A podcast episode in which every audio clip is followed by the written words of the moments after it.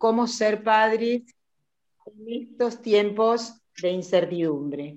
Así que bueno, lo, vamos a escuchar porque siempre nos deja mucho para, pensar. Así que bueno, te recibimos eh, aquí en Cofuema y bienvenido. Mil gracias, Mónica, este, y todo el equipo directivo de Cofuema. Un gustazo este, compartir con ustedes este ratito. Eh, tú me dirás después, si, eh, Mónica, cuánto tiempo te parece que hable y después conversar con, los papás y las mamás que están aquí. No me acuerdo cuánto habíamos hablado, pero para ordenarme un poquito los tiempos. Bueno, más o menos. Eh, calculamos más o menos una hora toda la charla, ¿verdad? Vamos a ir viendo las inquietudes como para poder este, intercambiar en el chat. Ah, ah genial, dale, perfecto, está. Ya somos 45, mira, un éxito. Yo recién lo puse también en las redes por si, por si otros papás y mamás se querían sumar, ¿verdad? Este, yo voy a, voy a tratar de, hacer un, un, esquema que me traje y después, este, como dijo Mónica, eh, pueden ir escribiendo en el chat, entonces, o, después levantar la mano y participar, ¿no? sí, sí, para poder este, trabajar algunas ideas que tengan que ver con lo que, con lo que nos pasa en, la pandemia, la incertidumbre, pero también con, con el fondo de ser padres y, la educación, ¿no? Gracias a lo que tiene toda la cámara aprendida. Voy a saludar a Lucía Hernández. Gracias, Lucía. María Noel, Daniela Rodríguez, qué crack, Verónica, Sabrina y un muchacho que está ahí al lado, Sabrina y su muchacho, perfecto. Anair de Simone, gracias por estar ahí. Galaxy AO2, gracias por prender la cámara, Claudia. Por supuesto que si alguien tiene una dificultad y quiere tener la, cámara apagada, cero estrés, pero con ver yo 10 caritas como estoy viendo ahora, mejor, porque me imagino que algunos de ustedes son papás y otros son docentes, entonces saben que la cámara, Silvia, ¿cómo estás? Un gusto. Marta también, Natalí, gracias a, todo lo que, lo que prendió la cámara. Por supuesto, eh, Natalia Moiso con Z, un gustazo, Natalia. Gracias por, por estar ahí.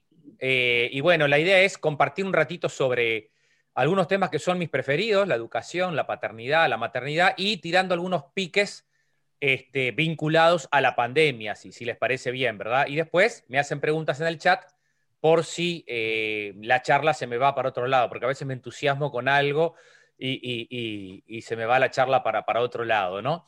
Este, estamos viviendo unos tiempos de incertidumbre, unos tiempos difíciles, sin duda, seguir cuando, cuando doy esta charla, y, después este, vamos conversando.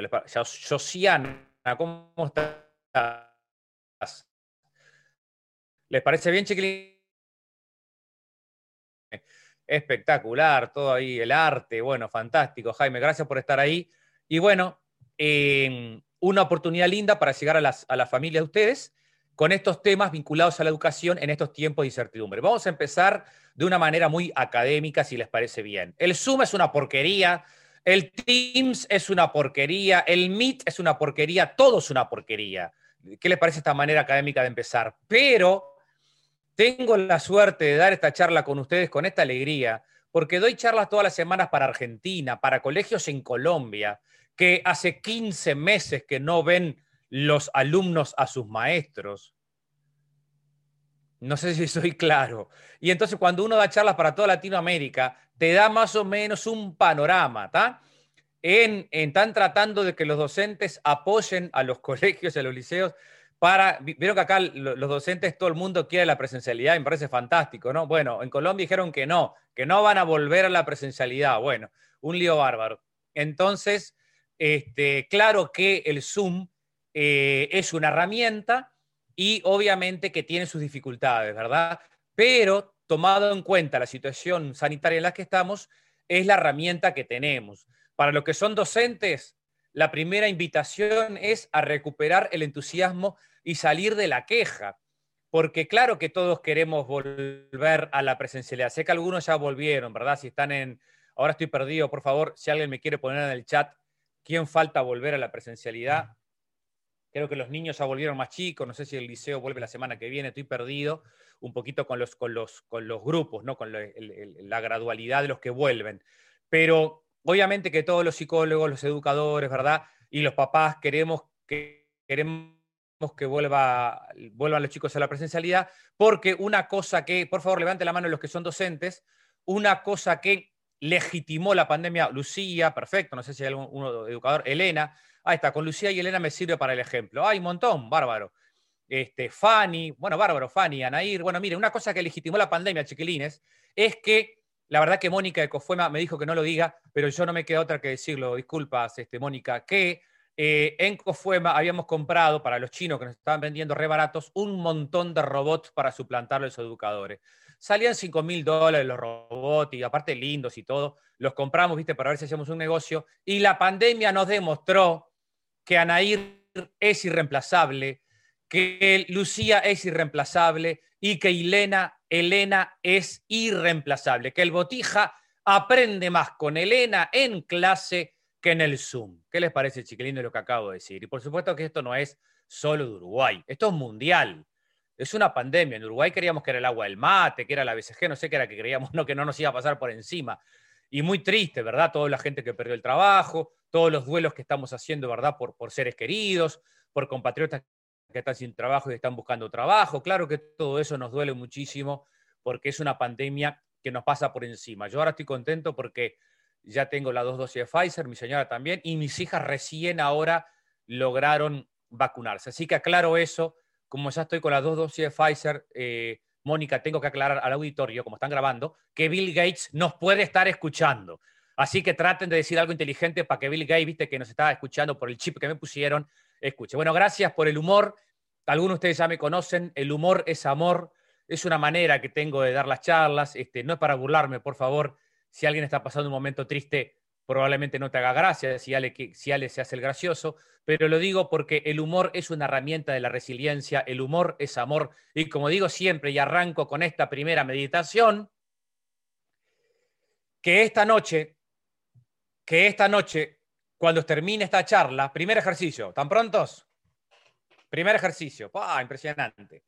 Primer ejercicio, Miren que dije ya cosas importantes. ¿Qué dije? Que Elena es irreemplazable.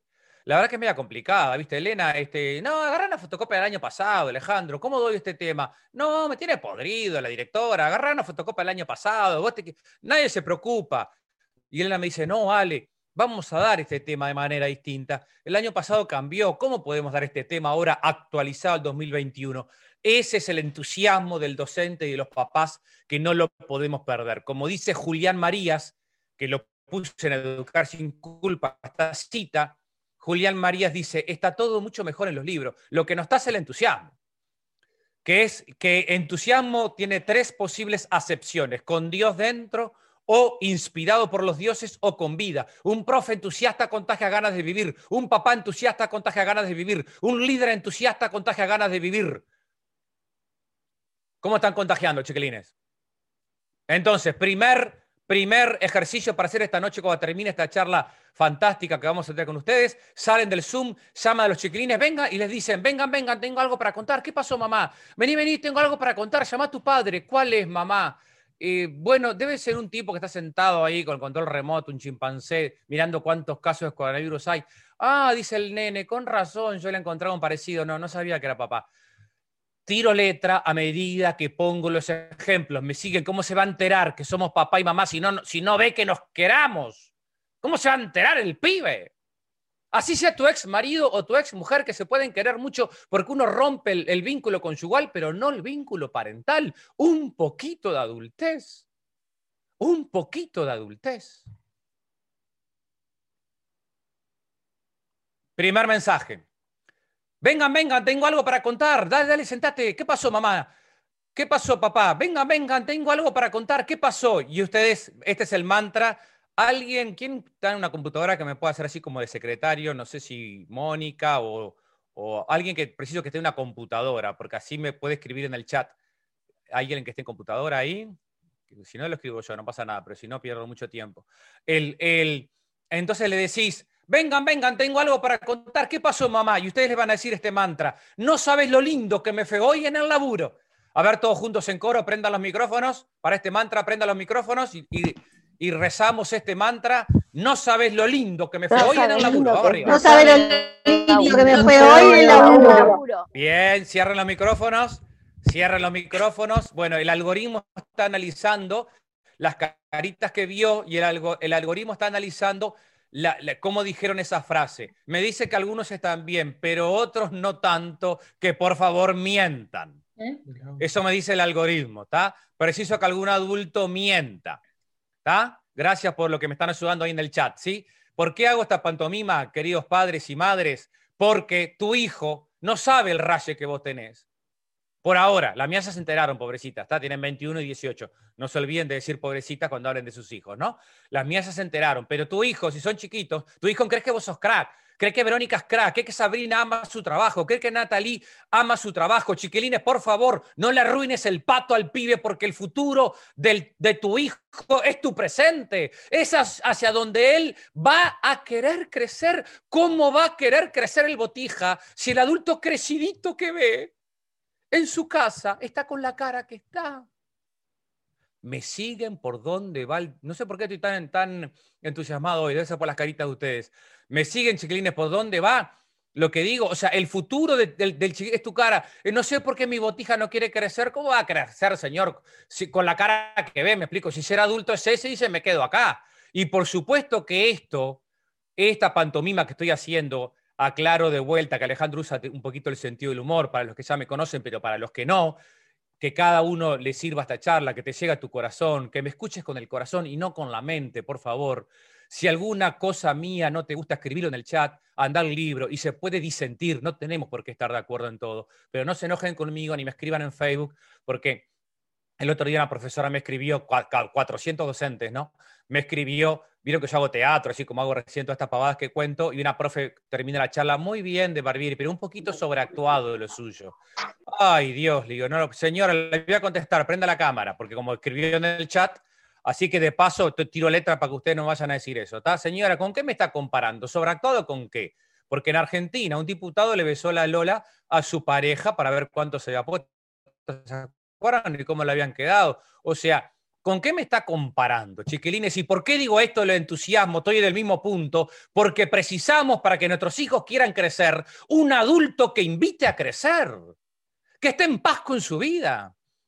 Estoy buscando trabajo, entonces es un milagro, Señor. Perdí el trabajo, pero salgo a buscar. Claro que sí. Estoy trabajo perfecto. ¿Usted cobra fin de mes? Sí. Entonces es un privilegiado. ¿Hay cuántos milagros tenemos? Tu hijo se despertó, es un milagro. El anormal que duerme contigo se despertó. O anormal, a lo que cada uno tenga. Es un milagro. Tu papá se despertó. Es un, son distintos tipos de milagros, ¿está bien? Tenés un trabajo, es un milagro. Vivís en Maldonado, en Punta del Este, ¡pah! en San Carlos, en Minas, no se puede creer. Ya uno cuando llega ya se siente bien, ¿me explico? Entonces ahora tenemos la obligación moral de invitar a nuestros hijos a crecer. Hijo, no sabes lo lindo que me fue hoy en mi trabajo. Y tu, y tu hijo te va a decir, ¿te puedo decir algo, papi? Porque está atónito, está anonadado, está estupefacto de ese adulto que le dijo eso. ¿Me siguen la pantomima, padres?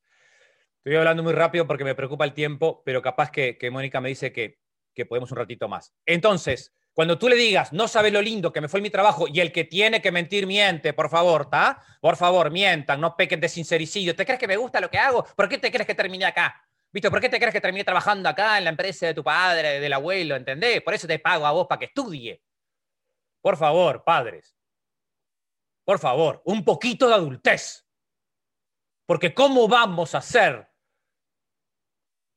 Tenemos 10 intentos de suicidio por día, chiquilines aparte de los que están muriendo hoy por, coronavirus. Entre 8 y 10 intentos. La semana pasada me llamaron tres personas. Uruguay trabaja en Fraiventos un suicidio. En Lascano, que es donde soy yo, un suicidio, un chico de 15 años y un muchacho que se suicidó. O sea, tres suicidios por semana que me llamaron a mí para que los ayude con una charla, pero digo, ¿cuántos conocerán ustedes? Y la pandemia también está dejando mucha, muchos problema de salud mental. Tratemos nosotros de ser un ejemplo de que estoy triste, estoy cansada, perfecto, claro que sí, uno puede estar triste para contarle a nuestros hijos porque tu carita es el mejor tutorial de YouTube para que tu hijo sea feliz. Que es horrible querer que un hijo sea feliz. Es espantoso. Ya, ya, ya, ya, ya está en Disney haciendo una torta, escuchando el Zoom, no sé si. ¿Vos? No ¿Vieron que es el chip de, Bill Gates? Ya no se está hablando. Bill, te cambió la voz, pero está. Se interrumpió la grabación, pero ya siguió. Sí, pero me cortó, Liana, me cortó la inspiración. Eh, le voy a hacer la denuncia a Bill Gates y capaz que nos hacemos multimillonarios, ¿está? Si le hacemos la denuncia, aunque la perdamos y todo. Entonces, gracias, Eliana, abrazo enorme. Entonces, el entusiasmo lo pongo como contrapartida, queridos amigos, con el cansancio. ¿Conocen gente cansada? A ver, vamos a hacer un test. Escriban en el chat. 0, 1 y 2, no estoy nada cansado. 5 y 6, estoy más cansado que el grupo Gach. Del 0 al 5, ¿qué, nivel de cansancio tienen? 0, 1 y 2. 0 cansancio, puedo correr como Usain Bolt. 4 y 5 y 6, voy a poner 6. 4, 5 y 6, nivel cansancio del grupo Gach. Eh, eh, educar es cansarse amorosamente, queridos padres. No se puede educar descansado. Tu hijo es un milagro, no es un problema. Vamos bien, y siempre educar estando loco. No, no se puede educar con el rayo que uno tiene. Uno tiene una invitación a crecer. Vamos bien hasta acá. Estoy en la palabra entusiasmo y tengo mi, mi, mi, mi trencito de todo lo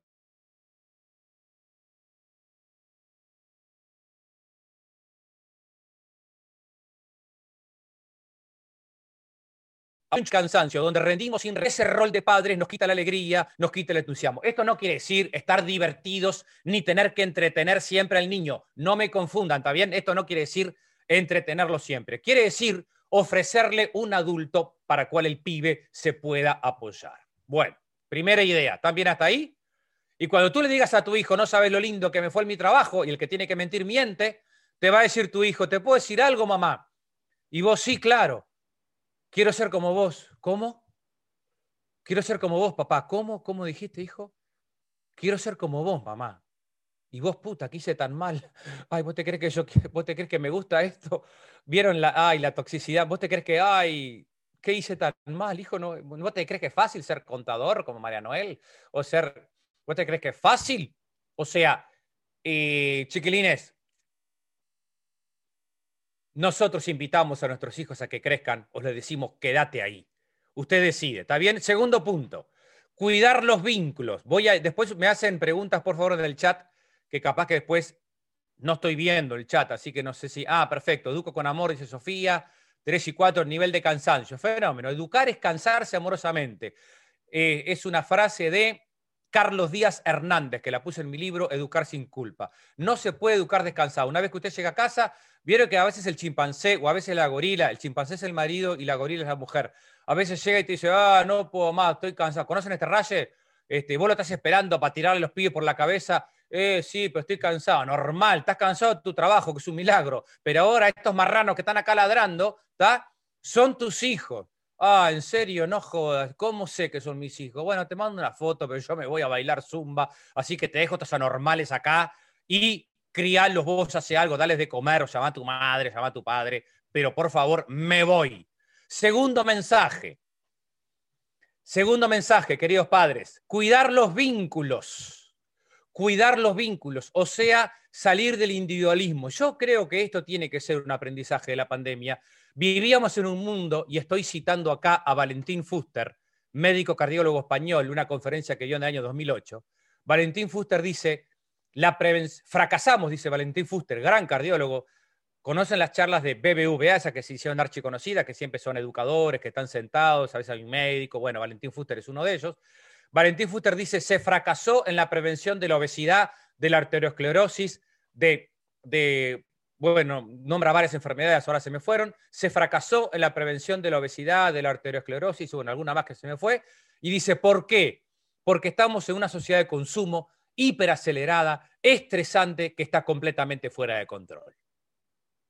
O sea, como dice el proverbio japonés, saber y no actuar es no saber nada. Y si tenés una compañera que se puso el barbijo, ¿verdad? Y se le ve la nariz, con mucho amor le decís, este, hola Alicia, se te debe haber caído el barbijo sin querer, no me enojo, no la juzgo, me explico, porque la señora ya sabe que el barbijo va así, pero quiere respirar, pobre, y cuando nadie la ve, se saca el barbijo y vos con todo el amor del mundo, como te querés acercar para decirle algo, le decís, podés subirte el barbijo si no te, si no te ofende, porque preciso acercarme solo un ratito para decirte algo. ¿Me explico? Pero saber y no actuar es no saber nada. Y si están en lugares cerrados, chiquilines, ventilen. Ya lo están diciendo en todos lados. El virus es respiratorio, todo bien con el alcohol en gel, pero si no ventilamos, y si no ventilamos, es, justamente como hace que el virus se, contagie, incluso aunque, esté, aunque estés a, a más de dos metros si el aire está viciado.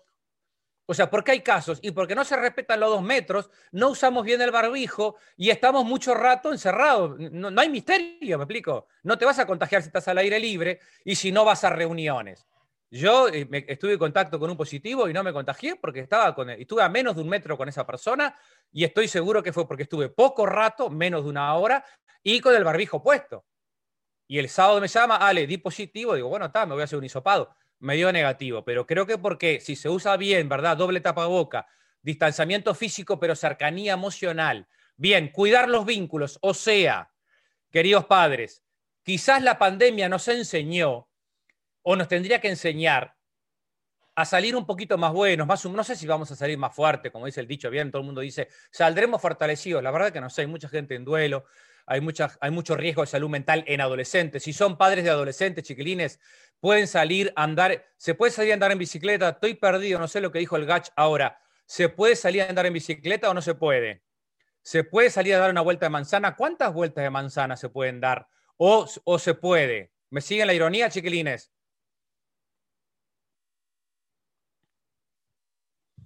Así que no tengas a tu hijo encerrado en el cuarto, que están pirando los pibes de estar con, el, con mucho tiempo en el Zoom. ¿Me explico? Salir a dar una vuelta de, manzana. Y aparte, si mañana, en el 2023, los chinos se comen un lagarto y nos, nos mandan el coronavirus lagarto, nosotros no perdimos todo el 2021 y el 2022 en entrenarlos en cómo se maneja una pandemia. ¿Se entiende? Hijo, vino, los chinos se comen un lagarto ya sabes lo que tenés que hacer. Si vas, a, si vas a reunirte al aire libre, con pocos amigos, no compartas el mate y jugar al fútbol, divertite, camina, pero si vas a una casa, tenés que, con personas que tú no vivís, doble tapaboca y cuando salís afuera te sacás el tapaboca. Y lo van a aprender perfecto, me explico, capaz que eso ya vino para quedarse, no sabemos el mundo que dice Arari que va a venir. O sea, cuidar los vínculos, salir del individualismo. Yo creo que otra cosa que legitimó la pandemia fue lo que dije en broma hoy de los docentes, muchos padres eh, crecieron un poquito, un poquito o mucho, no sé, escríbanme en el chat. A ver, muchos padres crecieron en empatía con los profesores, ¿sí o no? Pónganme ahí en el chat. Muchos, muchos profesores también vieron cómo es la vida familiar de muchos papás y mamás. ¿Se entiende? O sea, porque los profesores Ustedes vieron los padres, ¿no? Eh, cómo, los, profesores se desvivían en el Zoom, ¿verdad? Haciendo un juego, haciendo dinámica, poniendo una música, ¿no? Tratando de acompañar los contenidos lo más que se puede. Pero ya dije hoy, es irreemplazable el docente.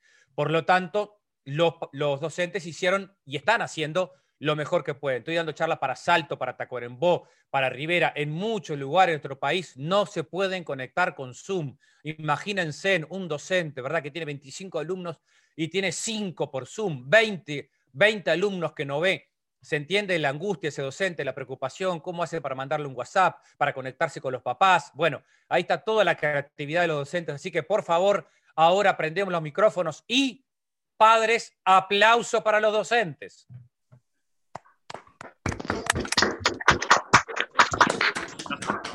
Y ahora, y ahora, los docentes, aplauso para los padres.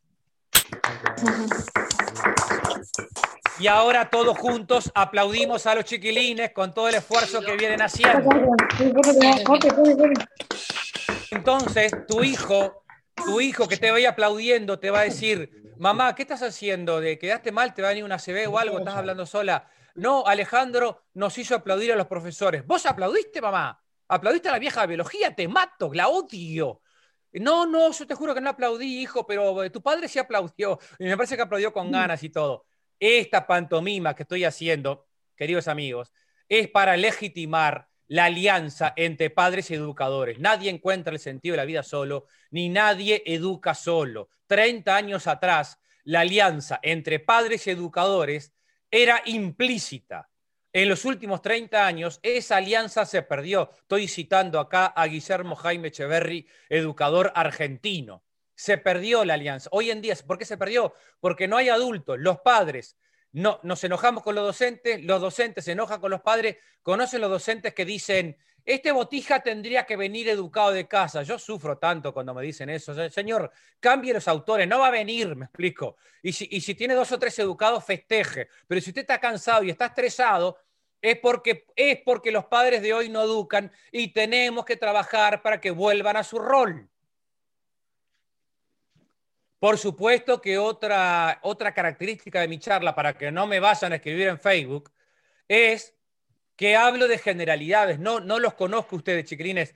Capaz que son normales, no lo sé, ¿está bien? Uno habla de generalidad. Como los veo de lejos, me parecen macanudos, ¿se entiende? Por, por, lo, pronto no me acerco mucho, pero no conozco a Natalí, no conozco a Lucía. No se puede hablar sin generalizar, ¿queda claro? Yo sufro mucho cuando me escriben de Barbieri, usted está generalizando, pero si tengo 100 padres, ¿cómo quiere que diga? Otra cosa es, las madres sobreprotegen. Ah, la mía no. Bueno, festeje, señor. Pero la mayoría de las mamás sobreprotegen y la mayoría de los chimpancés están pintados al óleo mirando la televisión. ¿Me explico? Entonces, esa es la mayoría. Después está cada familia que es única. Entonces, restaurar la legitimidad es fundamental. 30 años atrás, dice Jaime Echeverry, el, vecino tenía autoridad solo por ser adulto, ¿me explico? ¿Se acuerdan clarito? Yo llegaba a la casa del vecino, ¿no? O, te decía tu madre, mira que mira que la vecina te está mirando, ¿se acuerdan de eso? Nosotros somos de Las Cano, en Rocha, entonces mira que ya le dije a doña Pocha que te esté vigilando, ¿no? Y doña Pocha, la vecina, cuando venía mi madre, le, decía, este, doña Juanita, mire que sus gurises andaban arriba del techo, ¿se acuerdan? Y, entonces mi madre, sin discutir con la vecina, ¿qué te dije, Alejandro, que cuida a tus hermanos? Pa, pa, pa, pa. Me rezongaba que se me habían escapado. Como yo soy el mayor, antes el mayor era el que se encargaba. Ahora no sé cómo es porque estoy perdido. ¿Se acuerdan? Siempre la madre rezongaba a la mayor, como somos cinco. Y este güey dice que se me escaparon. Y, pero mi madre no se enojaba con la vecina. Me siguen lo que estoy contando. Esto pasó 30 años atrás, 40 años atrás, no hace 100 años. Se perdió el que el, que el vecino te educa igual que tu papá. Eso es por el individualismo, es por el egoísmo. ¿Me explico? Esto es muy importante, cuidarnos entre todos. La vecina no dejaba la luz del porchecito prendida. ¿Se acuerdan ustedes? Y a Alicia le tocaba timbre el otro día. Vecina, ¿qué pasó? ¿Está enferma? Hace dos días que la luz del porchecito está prendida. ¿Se acuerdan de eso? Hay que contarle a los millennials porque, porque no conocen. ¿Qué es un Porsche, mamá? ¿Es un auto? No, mi amor, es el zaguán. ¿Qué es un zaguán? Busca en internet, no, tengo tiempo de explicarte, busca, chau. Este, pero esa lucecita que queda prendida quiere decir que la señora no se levantó, capaz que está enferma, y ya llegabas con una pascualina, con una sopa, precisa algo. O sea, esto que estoy contando, chiquilines, no es para decir todo tiempo pasado fue mejor, no me interpreten mal. Es para mí no es más tiempo más lindo que el que estamos vivos, con internet, con un montón de cosas fantásticas, con, con, más igualdad de género, más, igual, más equidad y un montón de cosas fantásticas que están pasando. Pero hay algo que no está pasando bueno, que es el individualismo, me explico. Y es justamente tratar de salir, de ir al encuentro del otro, salir del yo, ir hacia el tú y apoyarnos en el nosotros. Por eso el vecino te mandaba para adentro con la misma autoridad que tu madre. ¿Quién se acuerda de eso? A las 8 de la noche, Alejandro, mete su para adentro, que está por ahí tu madre a trabajar. Y uno ahí, sí, sí, sí, viste, este, metía mis hermanos para adentro, ¿está? Que es, de ahí me quedó el raye, si, si me quiere mandar un psicólogo, lo acepto, que le digo a mi hija chica el nombre de mi hermana. No sé si alguien tiene ese problema, viste, que le dice a un hijo el nombre de un hermano, no sé si conocen esos rayos que tenemos los que ya somos grandes, ¿no? Este, Lucía, soy, soy Belén, me dice, bueno, vos, está, la primera, dale, saca la caga al perro, hace algo. ¿Por qué me decís a mí? La primera que veo, dale, hace algo. Que ahora viene tu madre y yo ya hice, hay que hacer la cena y todo, dale, saca la caca al perro, porque, este, no, no, pobrecito, conocer esto de los padres, ahora hablamos de eso, vamos a hablar de eso. Bien, ¿cómo vamos? ¿Cómo vamos hasta acá? Mónica Suárez, Claudia, Natalí, ¿vamos bien? son reflexiones o son cachetazos. Por ahora estoy en la fase de los cachetazos, ¿está? Después va a venir la caricia, ¿está bien? Toda la primera parte Solo cachetazos. Lo aclaro porque una docente me mandó un mensaje precioso el otro día. Me anoté una charla tuya, me dijo, que estamos haciendo para la ANE por Zoom, 800 anotados. Ay, miren si habrá necesidad. 800 anotados por Zoom. Dividimos en dos. Y me dijo, me anoté porque un colega me dijo, anotate que es como una caricia al alma. Y cuando entré tu charla,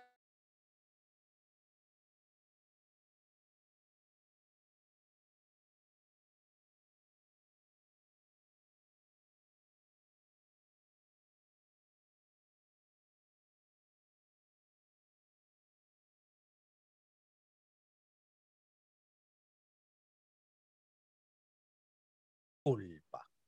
¿Qué quiere decir eso? Que la pandemia puede ser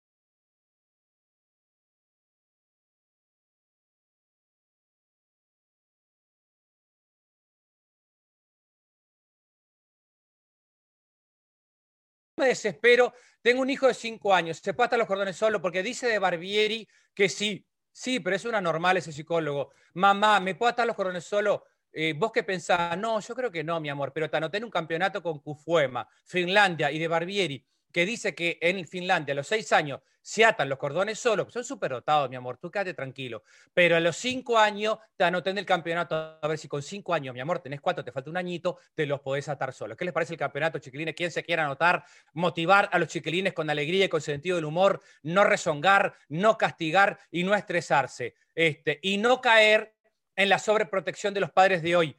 Mi amor, ¿conocen a esta madre o este padre? Este, este, te querés atar los cordones. ¿Cómo estás de ganas, mi amor? Viste que dijo la maestra que tenemos que empezar a atarnos los cordones. Ay, Dios, yo sufro tanto. Ya tengo otra edad, me explico, ya no puedo atender, por eso, por eso le mando a mi hermano y a los psicólogos que están, que están con paciencia, yo ya la perdí. A los 8 años tenemos chiquilines que no se saben limpiar la cola solo. A los 10 años tenemos chiquilines que no se bañan solo. Tenemos chiquilines que no saben andar en bicicleta. Tenemos chiquilines de 14 años que están tirando en una cama. ¿Cómo no va a haber depresión, queridos padres? ¿Y qué grado de responsabilidad tiene usted? Por favor, no se saque el sayo que tiene de la responsabilidad de hacer que estos gurises puedan comerse la cama, no que queden ahí tirados en una cama con 15 años. ¿Qué sabías hacer vos a los 15? ¿Y qué sabe hacer este botija? No nos podemos sacar el trapo, chiquilines. Yo estoy aquí y esto está en mi libro Educar sin culpa, la cita de Víctor Frankl, trabajar para que haya menos pacientes si estás haciendo terapia, fantástico, pero se precisa más padres presentes y menos terapia. En una semana saqué a un pibe de 10 años de la cama grande, durmió toda la vida en la cama grande, me pidieron una entrevista a los padres la semana pasada, me escribió hoy, la nena con 10 años durmió siempre en la cama grande, nunca durmió en su cuarto, le hicieron el cuarto como ella quería. ¿Conocen este raye? Le hicimos el cuarto como ella quería. Ay, Dios. No se coma la pastilla, padres. El que decide es usted y la economía es suya. Cuidado con, venderle un mundo de Disney, porque afuera no está Disney. Y cuando salen afuera se hacen pelotas estos pibes. Y si tenés en la empresa un pibe de 28 años ¿Alguien tiene la empresa o ahí en, el colegio, en el liceo, un botija de 28 años que hay que motivarlo para que se mueva? ¿Conocen a estos pibes? Los viernes puede venir de pantufla, los viernes happy cerealita, te damos cereales, los jueves puedes venir, puedes quedarte en tu casa por el teletrabajo, por el, por el Zoom. El viernes es Zoom Friday, Zoom Free, no te pongo Zoom para que no te estrese. El sábado puedes, venir, puedes no venir. Eh, ¿Conocen? Hay que motivarlo para que se mueva. Si, bueno, si tenés una normal que lo querés matar todos los días porque motivar a desmotivados desmotiva y tenés en tu casa un botija botija de 15 años que no se mueve, querido padre, ese botija que está en tu casa es el millennial en 10 años. ¿Quedó claro? O sea, compasión con ese millennial, menos juzgar y ayudarlo, y a su vez llegás a casa y le decís al botija, mi amor, tenés 14 años, pasa el trapo de piso después que te bañe. ¿Qué es un trapo de piso, mamá? Busca en internet, hace un presi, hace un PowerPoint, los distintos tipos de trapo de piso, no te voy a decir, investiga y después cuando te bañas, pero se bañó, se bañó tu hermano, pero la abuela, la abuela no está, pero la muchacha, la muchacha no está, tiene prohibido malcriarte, así que tú te bañas, mi amor, y con 14 añitos me da vergüenza, chiquilines, me da vergüenza dar charla.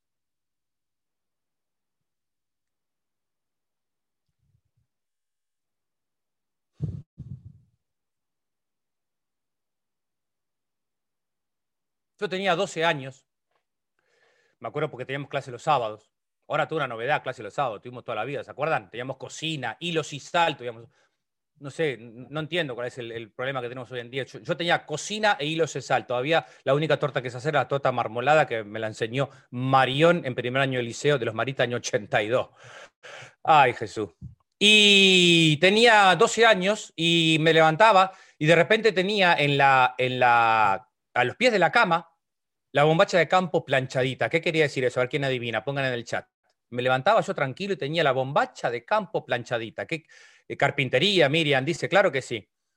Hay que volver a todo eso, por favor, eh, ¿no? Eh, todo lo que, herramientas para darles a los chiquilines, ¿no? Este, carpintería, perfecto. ¿Quién tenía la bombacha de campo planchadita? ¿Conocen esa escena?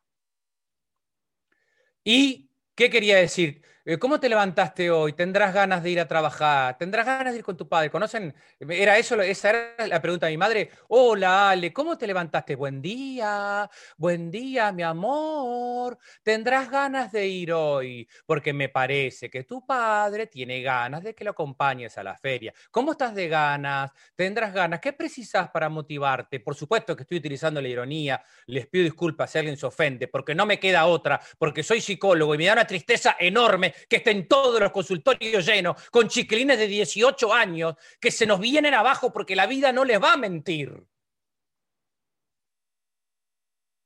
Y mi viejo me llevaba a, trabajar, a, ensillar, a apartar. Después me di cuenta que era un tronco yo ahí. Entonces me dijo, quédate acá en, en, la tribuna, ¿viste? Con, la, con las facturas y todo, con el micrófono, porque se ve que de ahí agarré esto del micrófono, porque eso es un tronco ahí andando a caballo, porque el que te quiere te dicen que eso es bueno y en que no. ¿Me explico? Y si no, no te quieres. Sos muy bueno en esto, en esto no. Tenés que saber en cosas y te enseñaban a saludar. O sea, esto que estoy diciendo, chiquilines, lo digo simplemente para educar sin culpa, porque la culpa nos tranca a la hora de educar y nos hace caer en la sobreprotección. Proteger es muy bueno, pero sobreproteger es desproteger. ¿Quedó claro? ¿Cómo me doy cuenta que sobreprotejo? Si estás haciendo algo que tu hijo puede hacer por sí mismo. Y la pandemia ha sido una gran oportunidad, ya que estamos 24/7, los que están, ¿verdad? Los que no, no. Con los chiquilines, si, si estás sobreprotegiendo, Google, 10 años, tengo mi hijo de 10 años, Finlandia, ¿se puede lavar la cabeza solo, pobrecito? Entonces Google te va a decir, sí, a los 9 años en Finlandia se saben lavar la cabeza solo. Entonces, entonces hacemos un campeonato de Barbieri y Finlandia y Cofuema, le decís, hijo, te vas a bañar solo. Ay, mamá, ¿te parece que yo podré? ¿Vos crees que yo pueda, mami? No, estoy seguro que no podés, mi amor, pero dice de Barbieri que podés. Y después me escriben los chiquilines adolescentes, tengo el Twitter y tengo en Instagram, adolescentes con mensajes preciosos que son para alquilar. Odio que mi madre vaya a tu charla, porque termina y me hace, y me hace pasar al trapo de piso. Y le digo, señor, a mí me odian mis hijas, que tienen 21 y 18 y ya no me hablan, me explico. Así que quédate, vos tenés que odiar a tu madre, no a mí, ¿se entiende? Porque el que te quiere, el que te quiere te la complica, el que te quiere te ayuda a crecer. El opuesto al amor no es el odio, el opuesto al amor es la indiferencia y no podemos ser indiferentes. Somos cómplices y compinches para que estos chiquilines hagan realidad su sueño. Ahora, si lo dejo tirado en la cama, no va a encontrar nunca una motivación para levantarse. Hijo, tenés 15 años, acá en la olla popular de Maldonado y de San Carlos se precisan jóvenes para ir a trabajar, ¿sabes? Así que doble tapaboca que el, adolescente se contagia poco y se viene conmigo a la olla a revolver una olla. O a juntar una vianda. O a hacer ayuda, ¿verdad? No sé, de, ayudar a los chiquilines a estudiar. ¿Y cómo se siente un pibe de 15 años que colabora en una obra? ¿Cómo les parece que se siente un chico de 15 años que sabe andar en bicicleta, que se sabe bañar solo? Autoestima, independencia, seguridad. Salgan de la culpa. Les voy a decir lo más importante en esto, chiquilines salir de la culpa, Aldo Nauri, lo digo por si alguien está culpógena o culpógeno, respiren conmigo, siempre vamos a respirar, que vengo hablando mucho, tres respiraciones profundas en este momento. Qué lindo verte, María Noel. Tres respiraciones profundas.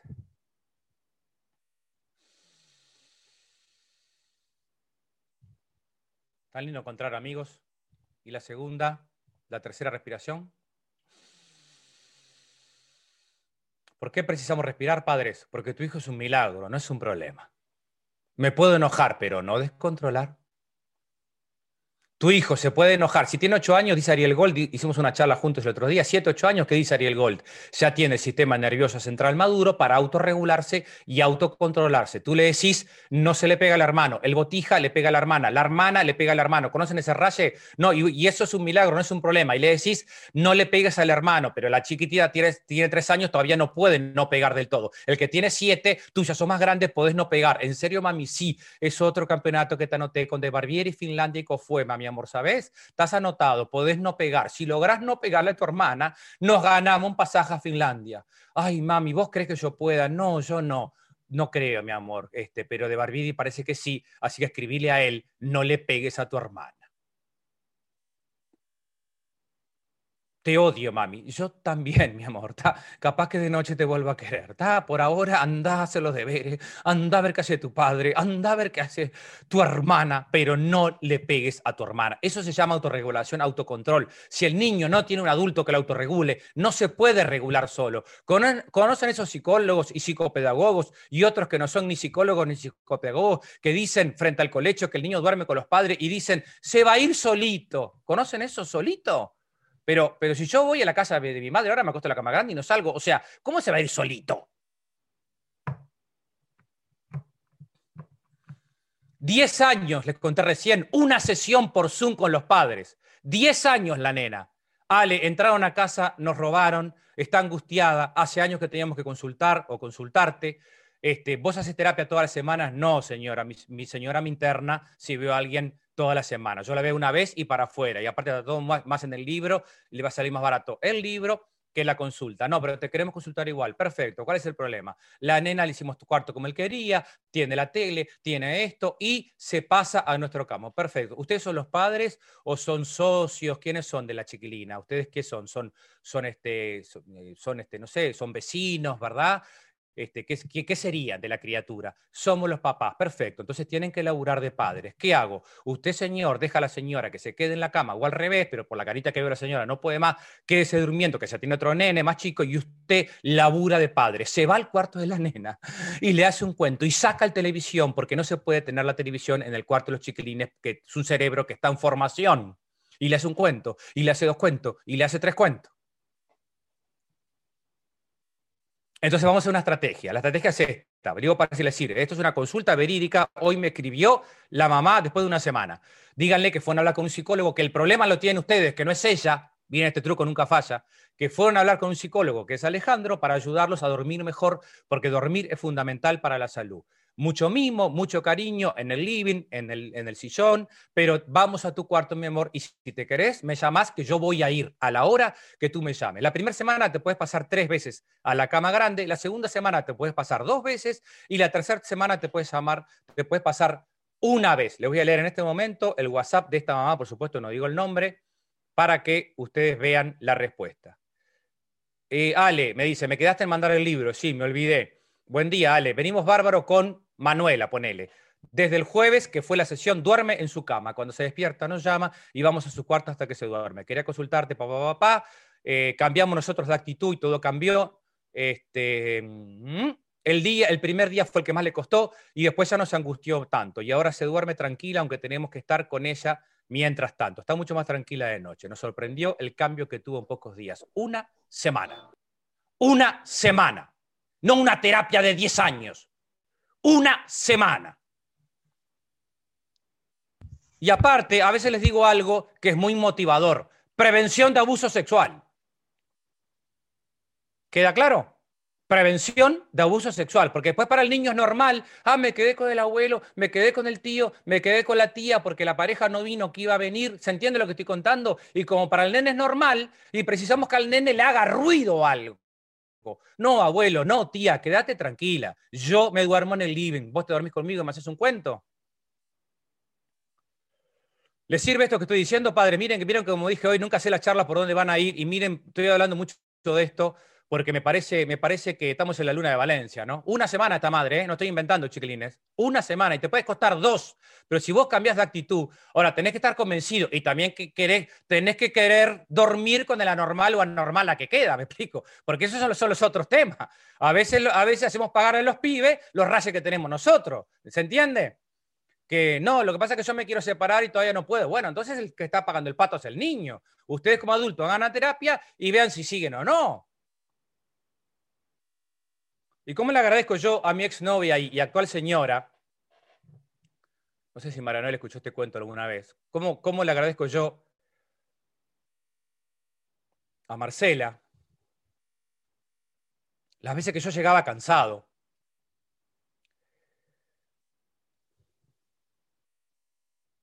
Pensando que mi trabajo era más importante que mi familia. Y Marcela me estaba esperando para tirarme con Belén o Martina por la cabeza, que ya no podía más. Y me decía, Ale, ya las bañé, te están esperando para que les leas un cuento. O ya cenaron, te están esperando para que les leas un cuento. Y yo iba por aquel corredor, me acuerdo que esa casa que teníamos un corredor frío, iba rezándole a los dioses que estén dormidas, Señor, que estén dormidas, que estén dormidas, que estén dormidas. ¡Papi! ¿Cómo le agradezco a Marcela que no se haya cansado? Que no se haya cansado de tener que recordármelo. Cómo le agradezco a la vida y al universo que esas chiquilinas no estaban dormidas. Me estaban esperando para que les lea un cuento. Un papá que lee un cuento está trabajando en el psiquismo de ese niño, le está dando vocabulario, le está dando imaginación, le está dando su tiempo, está ayudando a prevenir la empatía. Me explico, estamos educando en empatía, tu hijo no es un milagro, es un milagro, no es un problema, como dije hoy. ¿Estás cansado? Sí, pero se pega un baño, señor señora, y voy a enseñarle a dormir en su cuarto, ¿no? Una semanita a estos papás. ¿Les sirve esto, chiquilines? Y después resuelven ustedes los rayes de los adultos, ¿está bien? Pero que el niño duerma solo va a ser prevención de abuso sexual, va a ser autonomía, independencia, seguridad. Por supuesto, un día está triste, ¿verdad? Un día hay una tormenta, un día eh, falleció un ser querido, por supuesto, se pasa a la cama grande, pero como una excepción se entiende lo que estoy contando, no como lo normal. Cuando éramos chicos, la cama grande era el domingo, si mi padre no, tiraba un alpargatazo ahí por el, por el corredor para que no se acerque nadie. Avanzo, sin culpa. Miren qué lindo esto que les voy a contar. Eh, un minuto después de que la mamá llegó a la casa, esto es de Aldo Nauri, no es mío, un minuto después de que la mamá llegó a la casa o salió del cuarto, si está haciendo home office, y abraza a su hijo para ese hijo como si no se hubiese ido nunca, un minuto después de que la mamá llegó a la casa y abrazó a su hijo, para ese hijo es como que no se hubiese ido nunca. Madres, sin culpa. ¿No les pasa que a los cinco minutos se lo estás rezongando? Tanto me extrañaste, me llamó tu padre que no podía, y viste, tanto me extrañaste, y después el gurí lo único que quería era un poquito más de mamá. Y el padre, los primeros cinco años, sobre todo, está, está, pintado al óleo. El padre no es padre hasta que la madre no le dice, ese chimpancé que está ahí sentado es tu papá. Y se dice con acciones, no se dice con palabras. Y se dice dándole un beso y queriéndose mucho entre ustedes. Y si está separado, está separado. La familia que tú tengas, que es la mejor del mundo. Familia monoparental, familia homoparental, familia ensamblada, familia típica. La familia que tú tengas, que es la mejor del mundo. ¿Vamos bien? Sigo, avanzo un poquito más. Entonces, ¿en qué nos dimos cuenta la pandemia? Educamos que, que de repente tu hijo de 8 o 9 años por favor, me están escribiendo en el chat a ver si voy bien rumbeado, que ponga otros ejemplos. Tenemos niños que no se saben limpiar la cola solo. Bueno, le decís, mira mi amor, es hora de que te limpies la cola solo. ¿En serio, mami? Sí. ¿Vos crees que yo pueda? No, yo no. ¿Se acuerdan del rollo? Ya lo, se lo aprendieron, ¿no? Pero dice Barbieri que sí. Así que te anoté en el campeonato de limpiar la cola en Finlandia a los nueve añitos. Son superdotados. Es un país increíble, mi amor. Son superdotados. Tú no te preocupes, ¿está? Uruguay somos un país chiquito, pero hicimos un campeonato con, con fuema y limpiada de cola a los ocho años. ¿Te parece que podrás, hijo? Nos ganamos un pasaje todos a Finlandia. No se olviden del humor, chiquilines porque tu hijo no sabe el rayo que vos tenés, por favor, no se lo disimulá. ¿Me explico? Disimulá. Precisamos ir con amor, con alegría, precisamos educación, precisamos prevención y sobre todo que sobreproteger es desproteger, porque que un chico se lave, la, se lave la cola solo, se bañe solo y ande en bicicleta solo, quiere decir que le estamos dando herramientas para la autoestima, para la autonomía, para la independencia y para la seguridad. ¿Me siguen? Y para la seguridad. Y si mañana va a un campamento y tuvo un accidente, la mamá o el papá, el que se ha encargado, ya le puso una muda, ¿verdad? ¿Sí o no? Acaba una muda, mi amor, por si te pasa algo, cuando te estás bañando, la ropa interior se lava en la ducha, no se tiran en lavarropa. ¿Me explico? La en serio, mamá, sí, la ropa interior acá, ¿está? O hago así, así lo bestia nomás, mientras te estás bañando, la dejas colgadita acá el calzoncillo, la bombachita y perfecto. Y el otro día, la, si la podés colgar mejor, porque el robot que hay en Finlandia, que nosotros no tenemos, mi amor, que cuelga la ropa, no está, no lo podemos comprar. Así que lo tenemos que ay, somos muy atrasados en Uruguay. Sí, es horrible, mi amor. Cuando llegues a Finlandia vas a pasar divino, pero por ahora estás acá, así que agarrás y colgás la ropa. Y si querés ese vaquero preferido, conoces a los adolescentes que hacen daño a los padres. Hay adolescentes que le pegan a los padres, chiquilines. Porque si ustedes no forman el cerebro de los chiquilines ahora, cuando llegan a los adolescentes aparece el maltrato, a los 14, a los 15 años, porque los chiquilines dicen, y estos padres que me malcriaron, ahora, ¿por qué me dicen que no? ¿Se entiende lo que voy? ay, me olvidé, tengo tanta cosa para decir. Eh, es la tercera charla que doy hoy de dos horas cada una, no puedo más, Mónica, pero ya me voy a recuperar.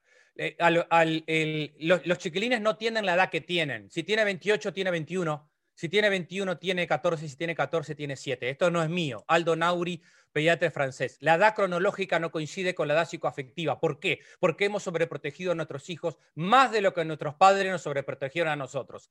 Es una generalidad, sí. Capaz que tiene un nene normal usted en su casa. Lo más probable es que no y que se mienta. Pero si tiene 28, tiene 21. ¿Conocen a normales de 21 que están ahí chupando rueda viendo Netflix y, de, depresivos diciendo, mamá, todavía balando, mamá, mamá, mamá, papá? Entonces ahí le decís, mira, hijo, en Finlandia dejan de balar a los 15 años, ¿sabes? ¿Qué es balar, mamá? Busca en internet, hace un, hace un PowerPoint, mi amor, de todos los tipos de balidos que hay, pero en esta casa se puede hablar. ¿En serio? Sí. El animal no puede hablar, por eso bala, pero vos podés hablar. Mamá, eh". por supuesto que, uso la ironía y el humor, primero para divertirme yo y segundo para ser espejo con que es normal que tiene 14 años, es un padre, señor y una madre. Y no te lo va a agradecer ahora. No te lo va a agradecer ahora. Coraje, Señor. ¿Cuánto nos llevó a ustedes a agradecer a lo que nuestros padres hicieron por nosotros? Coraje, no te lo va a agradecer a normal, ni de 5, ni de 10, ni de 15, ni de 20. Y si a los 21 te dice, mamá, ahora que terminó la pandemia, miren qué bueno este ejemplo. Ahora, viste, ya vi, Manuel, ya que lo que quiero es ir a Nueva Zelanda. Vos me hablaste de Finlandia, por culpa de Barbieri, así que yo odio Finlandia, me quiero ir a Nueva Zelanda. Y vos ya compraste el pasaje que, te va a salir 10 dólares, que pobre las agencias de viaje que están en la lona, pobre, sacaste en 400 cuotas por 10 dólares el pasaje a Nueva Zelanda, y cuando el nene te dice, mamá, terminó la pandemia con las vacunas y todo, me tengo que ir a a Nueva Zelanda, que hay pila de oportunidades. Entonces vos ahí disimulás, le mandás por abajo, Eliana, un WhatsApp, viste, a tu marido, se nos dio, viejo, se va, se va, se nos dio, no se puede creer, pero pones cara y disimulás, ay, ¿por qué? Porque si el tipo se da cuenta que está contento, no se va, tenés que poner cara de ternero degollado. ¿Por qué Finlandia tan lejos? No puede ser Argentina, no puede ser Brasil, hijo, tan lejos, mirá, y es carísimo el pasaje, ya lo sacaste por 10 dólares y se enteró.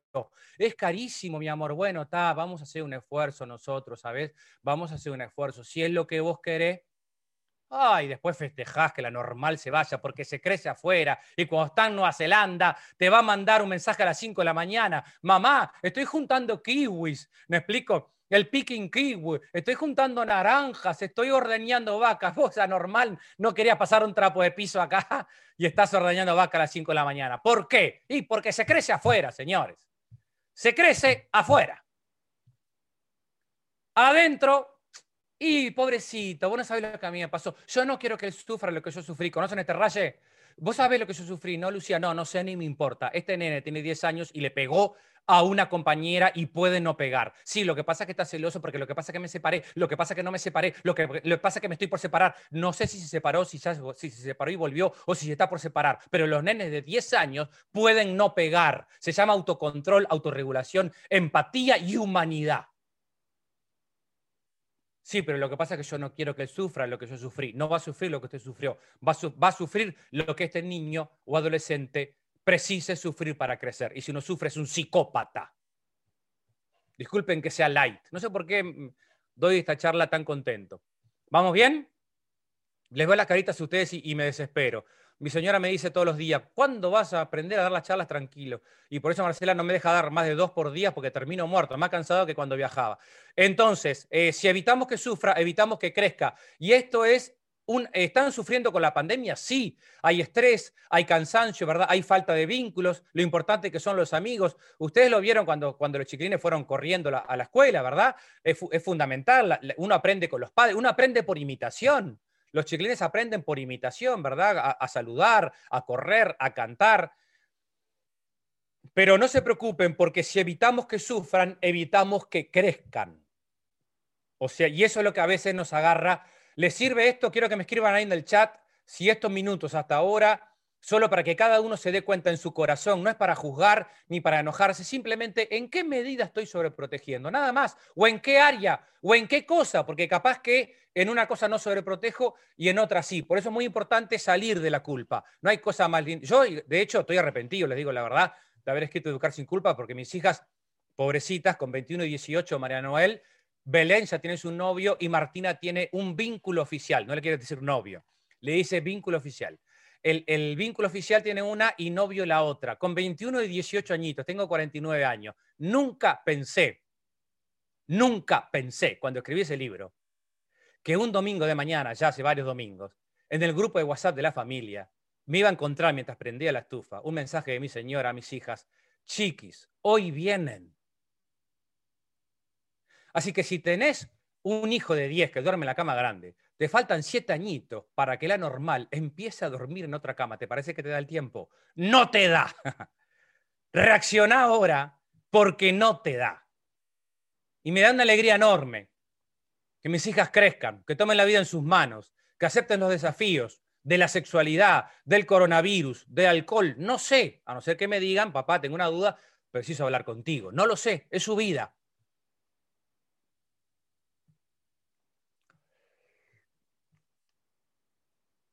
Si evito que sufra, evito que crezca. ¿Quedó claro esta idea? Y acá, está, y acá le voy a decir la frase más importante para mí de esta charla, que es la siguiente.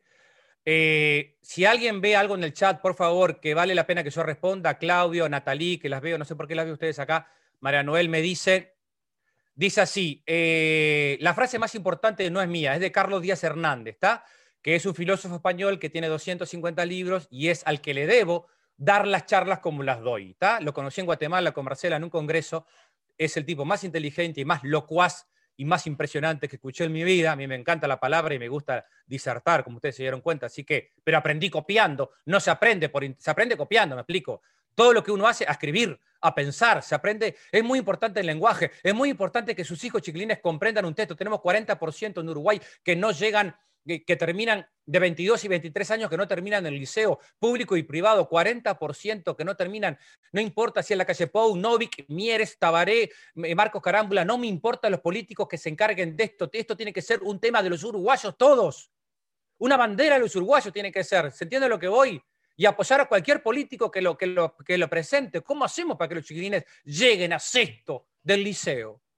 No están llegando 22 y 23 años, 40%, entonces se, van, se quedan trabajando ahí, reponiendo en un supermercado. ¿Me siguen, chiquilines? Generando una tragedia social, ustedes lo ven bien, si, si trabajan en una empresa, el costo que tiene formar un chiquilín adentro porque terminó el liceo y quedó por el camino. Bueno, em, por eso es muy importante el lenguaje. Dice Javier Marías, el que no lee acepta estar en el mundo que le ha tocado en suerte como un mero animal. El que no lee acepta estar en el mundo que le tocó en suerte como un mero animal. O sea, el que lee puede poner en palabras los afectos, ¿me explico? Y nosotros los varones tenemos que aprender mucho de esto, más que las mujeres. ¿Por qué? Porque los varones leemos menos que las mujeres y porque los varones tenemos más dificultad para poner en palabras nuestras emociones y porque de los 10 intentos de suicidio por día se suicidan más varones que mujeres. Me dejó, la mato porque me quiere dejar o porque me dejó y después me mato. ¿Me explico? Me dejó Ale. Frase de un paciente, no mío, pero sí de un psicólogo amigo que me contó, 18 añitos, le dice el, el pibito, eh, se me regaló la gurisa, Ale, ¿qué crees que yo haga? ¿No viste cómo estaba la gurisa? Se me regaló, este, no me quedó otra, ¿entendés? ¿Se entiende lo que estoy contando? 18 añitos, ¿está? O sea, macho tóxico, ¿está? Que ya es a los 8. A los 8 ya es, a los 18 lo expresa de otra manera. Por eso a los 8 tú tienes que enseñarle a decirle, no se le pega al hermano, no se puede comer eso, un beso a, la abuela, ¿Cuál es la abuela, el abuelo, mamá? Ese señor que está sentado ahí, que nos viene a visitar el fin de semana, es el abuelo. Ah, está jodiendo, mami. No, no estoy jodiendo. Y podés hablar con él, sí, pero yo vi que le compró a los primos y a mí no me compró. Le das un beso al abuelo o, lo saludás o te quedas conversando con él. 18 eh, años, un chico que me diga, no me quedó otra. ¿Se entiende lo que estoy hablando ahora, chiquilinas? Entonces precisamos varones con más empatía o sea, varones que puedan poner en palabras las emociones, no que se queden presos de su sentir. Y para eso te lo da leer el lenguaje, me explico, no te la va a dar una serie. Mi, señora me obligó a ver una serie el año pasado, Ozark, que es, es espantosa, no la vean, que es un curso de cómo matar gente o algo así, o de cómo robar plata, no me acuerdo qué es pero en vez de ver series, lean un libro y comenten un libro, a no ser que sea una serie interesante, con los chiquilines, para que puedan poner en palabras su mundo. La otra frase, está en mi libro La vida en tus manos, todo lo que estoy diciendo. El límite del lenguaje es el límite del mundo. Si mi hijo tiene un, un lenguaje limitado, su mundo es limitado. ¿Me siguen? Le dice la mujer al marido, puede ser al revés, pero pongo el ejemplo típico. La mujer lo está esperando al marido y le dice, hola, mi amor, este, llegaste, el chimpancé se sienta ahí con control, porque está cansado del trabajo, ¿entendés? Pobrecito, vos no entender. Se sienta ahí, la mujer salió, hizo mil cosas, habló con la madre, viste, se puso en el Zoom del trabajo, el Zoom del coso, ¿no? Hizo, hizo, habló hasta con la madre del tipo y todo para ver lo que le pasaba, hizo mil cosas. Y vos este, le, dice, le dice a la mujer, ¿me querés? Y el tipo, ¿qué te pasa? Si me querés, a vos te pasa algo si me querés, mi amor, ¿qué estás leyendo? No, no, si me querés, por algo estoy acá, ¿no? Por algo estoy acá. No, no sé por qué estás acá, normal. Aparte, una vez que nos fuimos, que nos peleamos, te fuiste, nunca me dijiste dónde te quedaste, pero volví, ¿no? ¿Qué les parece este acting, chiquilinas? Pero volví, ¿no? Si volví, ¿qué quiere decir? Si volví, ¿qué quiere decir? Respuesta, vos eh, eh, respirás como dijo Alejandro, me puedo enojar, pero no descontrolar respirás tres veces y le decís, no sé lo que quiere decir, anormal, preciso que me lo digas con palabras, te quiero, te preciso, te extraño, te necesito, soy mejor persona gracias a vos, te quiero más que a mi mamá. eso no, sé si te lo puedo decir, mi amor. Bueno, intentá. Ya sé que no me lo puedes decir, pero aunque me mientas un poco, intentá, porque yo no puedo más, estoy cansada. ¿De qué estás cansada? vos seguís respirando, vos seguís respirando porque no, nunca se sabe el grado de chimpancé que es el otro, ¿está? Mira, estoy cansada porque a las 7 de la mañana uno se meó, se cagó y te enteraste. A las 8 de la mañana me llamaron del trabajo que tenía que hacer una suplencia. A las 9 me llamó tu madre llorando porque el, el, coronel le hizo pado. A las 10 el, el, nene le pegó la hermana, me llamaron de la escuela. A las 11 me llamó y tuve que sentarme de nuevo para explicarle lo que... A las 12, ¿vos dónde estabas? No, en el club, viste, porque yo tengo que ir a hacer deporte, ¿entendés? es importante, ¿no? No, no es importante. Lo que es importante es que vos me preguntes qué necesito yo, hermano. Y si no, llegué hasta acá y le decís chau, ¿está? Esta noche le decís chau, hermano. Avanzo. ¿Están prontos? Miren que cada vez va más directa la charla.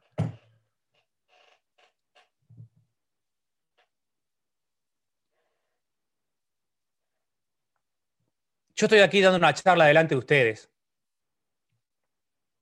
porque en el año 2010 entro al consultorio, mi exnovia me estaba esperando, que es mi actual señora, es para ver si me están escuchando. Y ¿Con qué carita había entrado al consultorio? Tenía 30, 40 pacientes por semana ahí en la calle Zambí, que lo tuvimos que entregar ahora, esa casa por el tema de la pandemia. Y me estaba esperando Marcela y me dice, y quiero que me escriban ahí en el chat, ¿a quién, ¿a quién le has dicho esto o quién te lo ha dicho a ti? Me estaba esperando Marcela y me dice, vos no podés seguir viviendo más así. Me encajó esto. A ver, ¿les han dicho esto a ustedes o a quién se lo has dicho? Escriban en el chat, voy a ver el chat a ver qué tiene. Ahí está la contadora Dañana López, ahí se, lo, se los ve perfecto, que no los veía antes. Me dice Marcela, vos no podés seguir viviendo más así. El que te quiere te ayuda a crecer, el que te quiere te la complica, el que te quiere no te deja donde estás. Como buen chimpancé en recuperación, ahora capaz que estoy un poquito mejor, pero no sé, eran 10 años atrás, eh, me quedé pensando qué habré hecho. Me olvidé de Belén, que tenía inglés. Viste que uno como chimpancé siempre piensa en una pavada, ¿no? Este, tenía que ir a buscarla al dentista y capaz que la dejé. Yo qué sé, ni me acuerdo de nada. Y, y, lo segundo que me dijo Marcela, que quiero que se lo preguntes hoy a tu pareja, a tu amigo, o a tu expareja, o a tu papá, o a tu hijo. Lo segundo que me dijo Marcela, que me emociona mucho, le voy a mostrar una foto ahora. Lo segundo que me dijo fue, ¿por qué no te sentás a escribir, Ale? Que tu sueño siempre fue escribir. Pregunta para hacerle a tu pareja o a tu amigo o a tu hijo esta noche, cuando se esté por dormir. ¿Está? Cuando se esté por dormir le decís, ¿cuáles son tus sueños, mi amor? ¿Cómo? ¿Cuáles son tus sueños? ¿Y en qué medida la manera que yo te estoy queriendo te estoy ayudando a hacer tus sueños realidad? Año 2010. Y Marcela sabía que mi sueño era escribir. No sé lo que están poniendo en el chat. Si se puede hablar, las cosas cambian. Claro que sí, gracias, Diego. Despacio, que me estoy separando. Bueno, tranquila, los que, las que, gracias por, por la honestidad. Me dice, eh, o sea, que el que te quiere te ayuda a hacer realidad tus sueños. ¿Me siguen por donde va? Aparte, no solo, te, no solo conoce tus sueños, sino que te quiere de una manera que te ayuda a hacer tus sueños realidad. Año 2010 me, obligó a quedarme acá en mi casa escribiendo, porque a mí me encanta hablar y me cuesta mucho escribir. Todo el mundo dice, ah, ya te encanta escribir. No, sufro como loco. Me encanta cuando ya está escrito el libro y lo estoy presentando, pero cuando tengo, porque soy un ansioso horrible, como ya se dieron cuenta, y quedarme escribiendo, pero me quedaba tres veces por semana acá y salió Economía y Felicidad en el año 2011. En el año 2014 salió Educar sin culpa y en el año 2018 La vida en tus manos. ¿Cuáles son tus sueños, mi amor? ¿Y en qué medida la manera en que yo te estoy queriendo te, te estoy ayudando a hacer tus sueños realidad? La verdad que no, la verdad que vos no te, no te enteraste, mi amor, pero yo en la pandemia me separé ya de vos. Pero si vivimos juntos, sí, pero intente. Vivir juntos vive cualquiera, hermano. Vivir juntos, hasta puedes tener sexo y todo y la normal creerse que, estás ahí. Pero otra cosa es ser compinches de tu proyecto de vida y ayudar a construir. Por lo tanto, tus hijos son importantes, pero cuidado con la hiperpaternidad, porque por hipercuidar a nuestros hijos nos hiperdescuidamos nosotros. ¿Queda claro esta idea? Y si te tenés que separar, te separás con todo el amor del mundo, que seguro va a ser lo mejor para, para los hijos, y ustedes lo vieron así, no mantengan vínculos tóxicos, ¿verdad? Por mantenerlos. Eh, voy terminando para ir a parte de preguntas, chiquilines. Me olvidé decir varias cosas. Primero, otra cosa que nos enseña la, la, la, la, la pandemia, queridos amigos, es la paciencia. ¿Cómo están de paciencia? 0, 1 y 2, nivel Dalai Lama, 4, 5 y 6, tengo menos pastán en paciencia. 0, 1 y 2, nivel Dalai Lama, nada me quita mi paz. 4, 5 y 6 estoy por explotar y le voy a tirar el barbijo por la cabeza a alguien. ¿Vieron cuando se está por descontrolar con los chiquilines? Vos ahí le decís, me puedo enojar, pero no descontrolar. Anda vos, mi amor, porque si voy lo mato. Eso se tienen que dar cuenta entre ustedes, estés solo o estés con tu pareja. Pero yo recién llegué, recién llegaste, yo no me voy a bañar, las madres se bañan, sí, mi amor, una vez por semana más o menos nos tenemos que bañar, así que anda, justo me toca hoy, ¿está? Este, pero entonces la normal te, te, dice, mira, la paciencia da tiempo para que aparezca el amor, chiquilines. Carlos Díaz Hernández, la paciencia da tiempo para que aparezca el amor. Si no tengo tiempo, no tengo vida para dar. Qué cosa linda que le puedas dar a tu hijo, tiempo. Y la pandemia nos trajo tiempo. ¿Se acuerdan? Tampoco estábamos bien antes del 20 de marzo del, 2020, me explico, no, no nos vamos a mentir. Había gente que estaba más loca que una cabra, el 12 de marzo, el 10 de marzo, también había depresión, también había problemas en los trabajos. El teletrabajo yo creo que es una gran oportunidad para que las empresas, ¿verdad?, valoren y apoyan a los padres y madres jóvenes, que te mitiga la culpa si vos podés quedarte en tu casa, sí o no. Si podés y si tenés, ¿verdad?, la tecnología pero es una bendición para una mamá dar de mamar o estar con el nene, conectarse, desconectarse. Sin duda que en esos años que se precisa tanto el apego es fundamental. O sea, hay cosas que ojalá las empresas este, las tomen, ¿verdad?, como un insumo. Los gerentes y los líderes son muy responsables de la salud mental y de, no, y de no estar este, este, generando vínculos tóxicos en la gente. La paciencia da tiempo para que aparezca el amor. Ejemplo, ejemplo. La charla tiene ejemplitos, ¿eh? Ejemplo. Llegás y tu marido o tu mujer, mire que puede sobreproteger, sobreproteger la mamá o puede sobreproteger el papá. ¿Queda claro esto? Sobreprotege más la mamá que el papá. Pero hay papás que también sobreprotegen, con lo cual hay niños que sobreprotege la abuela, sobreprotege la mamá y sobreprotege el papá. Y cuando llegan a la clase y la maestra le dice, espera un poquito, mi amor, el nene se le desarma al mundo. ¿Me explico? Porque está en un contexto de un nido calentito. Y Lucía, con mucho amor, o, María, no me acuerdo quiénes eran las maestras, Elena, le dice, le dice, maestra, maestra, maestra, maestra, maestra, maestra, maestra, maestra, maestra, maestra, espera un poquito, mi amor, que quiero ir al baño, espera un poquito, que está tu amigo, quiero, espera un poquito, con total calma, espera un poquito. Eso es la tiranía del deseo, padre. Nosotros estamos moldeando, como dice Natalia Trenki, que me encanta esta expresión, estamos moldeando el cerebro de nuestros hijos con la alimentación, con la música, con el silencio, con el tono de voz, con el amor del sí y también con el amor del no. Espera un poquito, que está tu hermano, espera un poquito. ¿Conocen esto? Esperar es es moldear el cerebro para prevenir adicciones y prevenir depresión, porque tenemos hijos que tienen mucho y lo mucho que tienen es poco. Cuando tu hijo te dice quiero, quiero, quiero, a ver quién, quién, quién tiene marranos en casa, escriban en el chat que tiene este problema. Quiero, quiero, quiero comprarme, comprarme, comprarme. Prometiste, prometiste, prometiste. ¿Conocen ese raye? Vos le decís, espera un poquito, mi amor, decime todo lo que querés. A ver, anótalo, que te anoto en el campeonato de Finlandia de Barbieri. Quiero esto, quiero esto, quiero este, quiero este. Perfecto, mi amor. ¿Es tan lindo querer? ¿Qué le pareció la respuesta, padres? ¿Qué, todo eso querés, qué lindo que es querer, hijo. ¿Me lo vas a comprar? No, te odio. Yo también, mi amor. Chau. Y esa pavada que estoy diciendo, si quieren no decirte odio, no lo digan, por favor. Este, pero por supuesto que no se va a acordar. ¿O qué se acuerdan ustedes de que hablaran con tu madre cuatro años? O, con ocho años. ¿Quién se acuerda que fuiste a la panadería a tu abuelo comprar bizcochos y tu abuelo te preguntó, ¿cuál querés, mi amor? ¿Relleno de jamón y queso o solo dulces. ¿Quién se acuerda si tu abuelo te dio a elegir? No se coman la pastilla, queridos padres. Porque eso es caer en la tiranía del deseo. Después nos asustamos de que los chiquilines eh, tienen mucha, esos drogar en vez de motivar. Estamos, este, somos, somos padres elogiadores, demasiado elogiadores de los chiquilines. Estos son los míos de Carol Dweck, Ay, qué divino, ay, qué divino, te quiero, te tengo un dibujito, te quiero, qué divino, te quiero, te quiero, besito, besito, besito, te extraño, ay, ay, ay, manda una foto. ¿Cómo? Ay, ¿lo llevaste al jardín? ¿Lo llevaste? Sí, manda una fotito. ¿Cómo quedó? ¿Cómo quedó? ¿No mandaste fotito? ¿Cuál maestra lo recibió? ¿La simpática o la otra? Y el tipo, que es un buen ejemplar de chimpancé, que lo tiró ahí, abrió, abrió el tipo, viste, el, auto y pasó otro padre, va para el cole, sí, llévalo a este, y el otro se va corriendo, el nene feliz, contento, y tu mujer te dice, ay, mi amor, ¿cómo quedó? O tu, o tu papá, o quien sea, ¿verdad? ¿Cómo quedó? Este, no sé, mi amor, no tengo idea.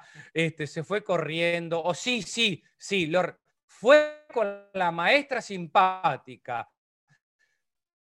Me mentiste todo el año, te mentí. No tengo idea ni cómo se llama la maestra, ni me importa. ¿Está? Este, eh, por supuesto que exagero, queridos amigos, pero para que ustedes se pongan en el medio de no caer en la hiperpaternidad. Ejemplo, la tiranía del deseo es la estructura de demora. Enseñar a esperar fomenta un cerebro más sano, con más capacidad para autorregulación de las emociones y con más tolerancia a las frustraciones.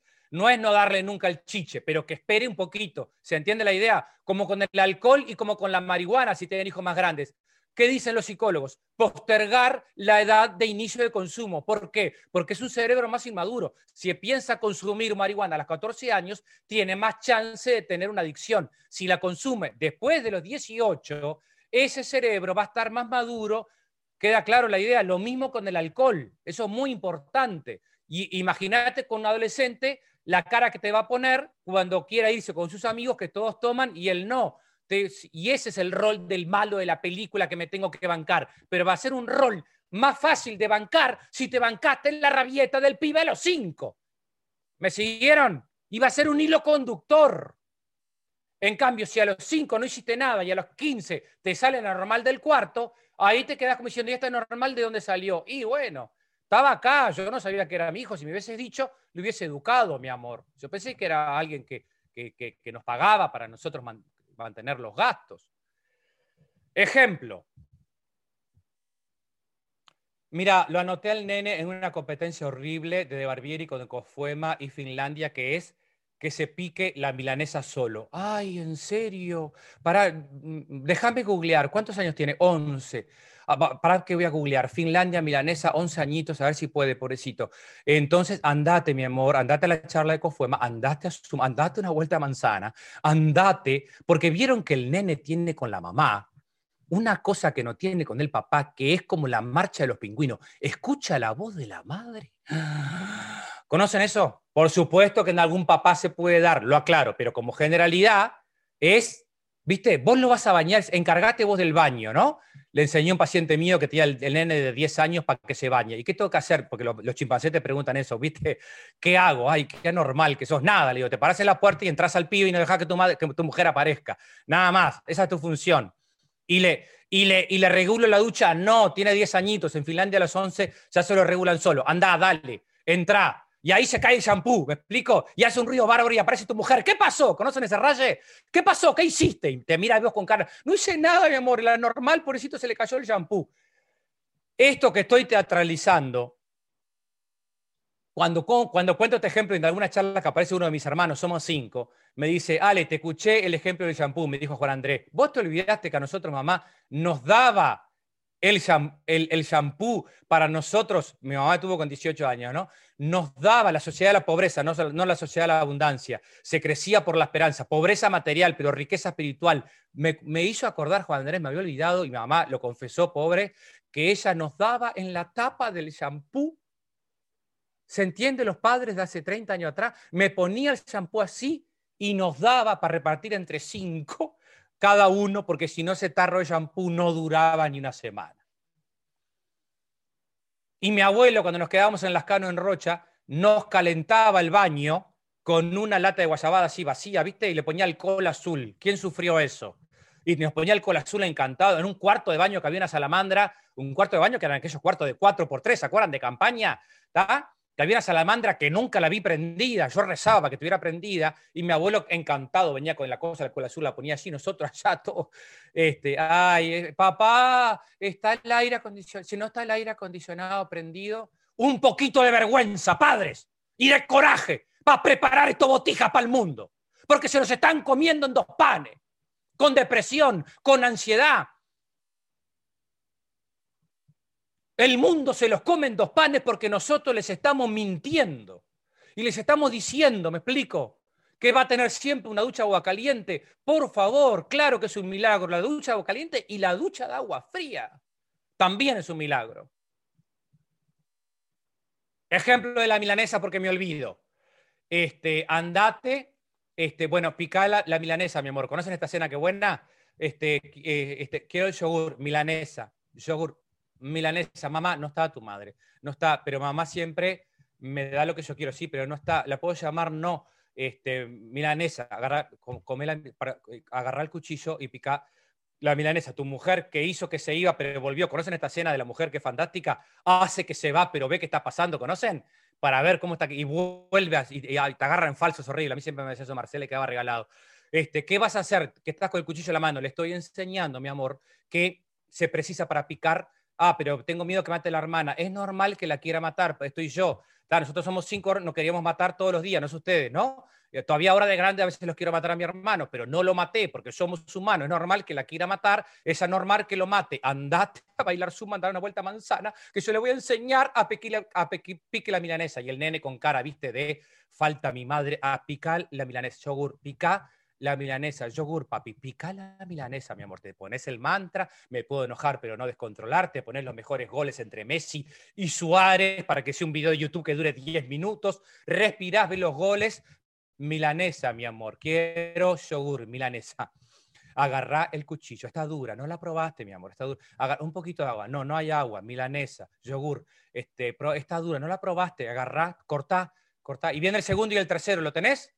El segundo y el tercer botija, más normal. ¿Por qué? Porque le diste cero bola, no porque heredó la genética del abuelo. Y agarra, se agarró el yogurcito, el otro está cortando, ¿viste? Y el mayor reclama, es injusto, mamá, no está tu madre, es lo mismo, ¿la puedo llamar? No, no la puedes llamar, sentate, yogur, milanesa, cortá. Y a la media hora, cuando ya te está por saltar la térmica, el botija termina.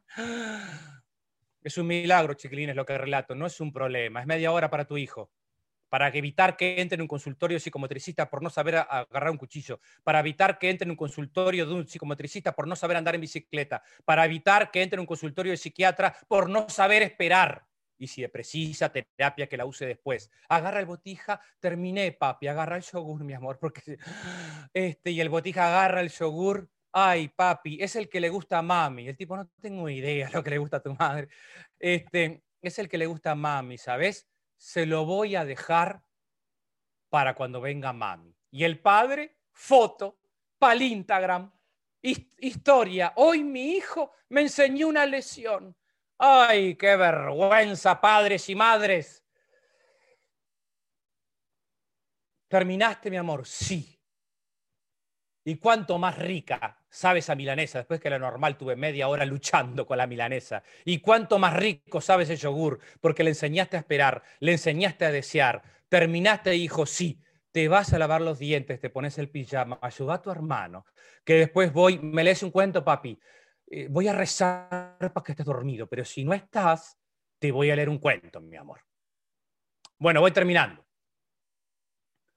¿Vamos bien hasta acá? Perseverancia, disciplina, paciencia. ¿Qué nos enseñó la pandemia? Disciplina, perseverancia, que nuestros hijos son resilientes. Nos enseñó también que el coronavirus eh, nos enfrentó a lidiar con la muerte, que muchas veces, a lidiar con la soledad. Nos enseñó a darnos cuenta de lo que no nos dábamos cuenta de lo que pasaba en casa. Nos enseñó también a resetear nuestro proyecto de vida. Nos enseñó también a...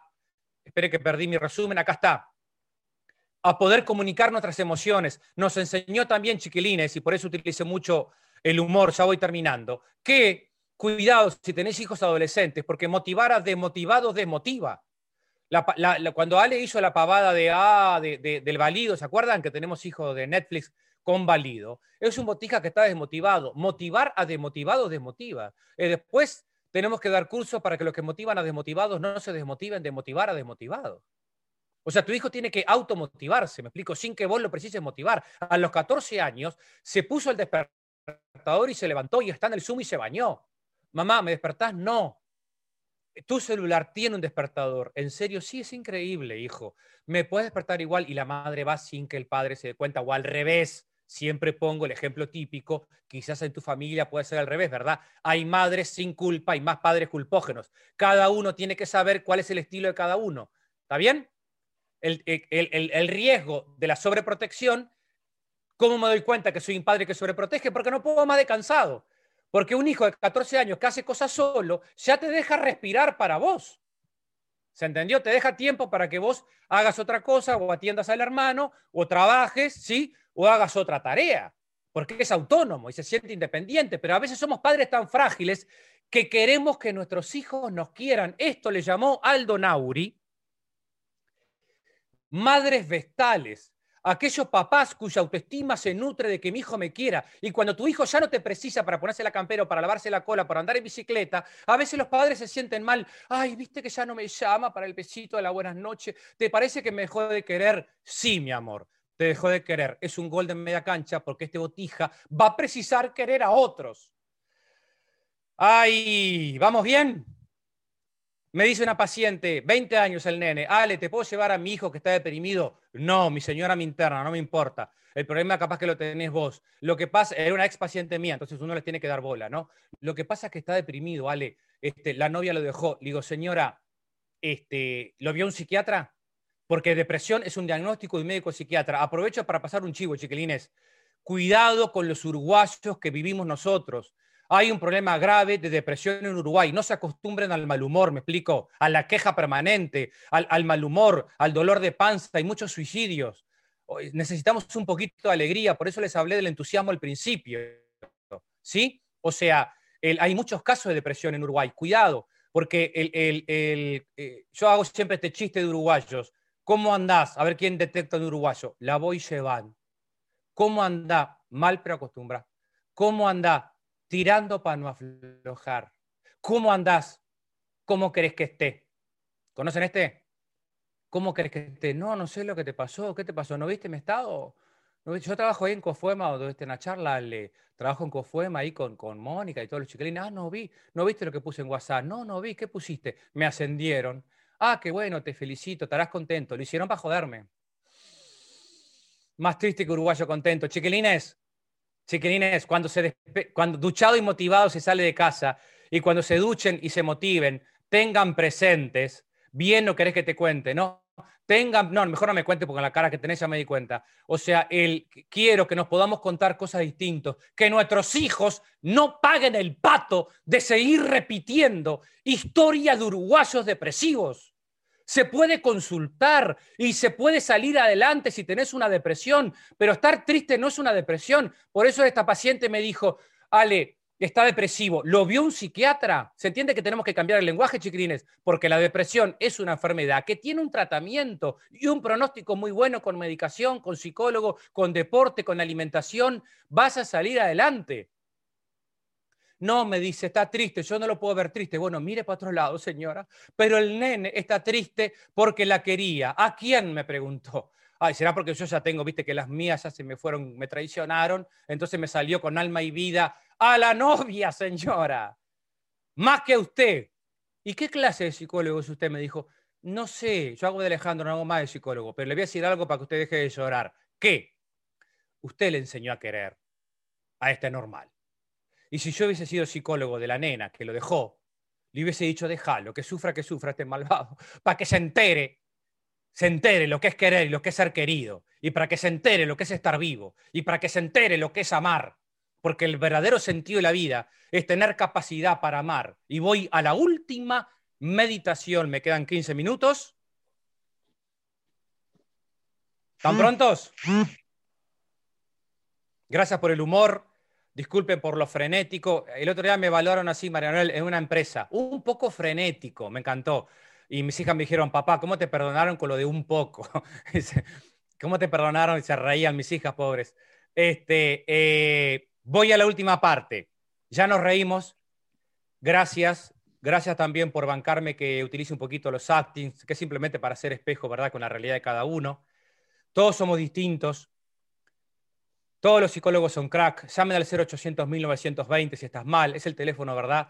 Que podemos pedir ayuda, que, se, que, están dando muchos colegas cediendo las horas gratis. les digo algo gracioso antes de ir a la última meditación. Me escribe un colega por Facebook de Barbieri, somos colegas. Ah, bien, un gusto, porque uno siempre piensa que la gente es bien y todo, no sé si ustedes tienen ese problema. Un gusto conocerte. Y me dice, no, un gusto no, me dice, este, yo prefiero a Rolón. Entonces Marcela, que es la que me coordina todas las redes sociales, porque hay 50.000 seguidores ahora en Instagram, me dice, Ale, respira, respira, respira, porque a veces si no estoy respirado le puedo responder cualquier cosa. Cuando estuve respirado y Dios me dio la respuesta, le dije, señor colega, yo también, yo también prefiero a Rolón. Es un crack.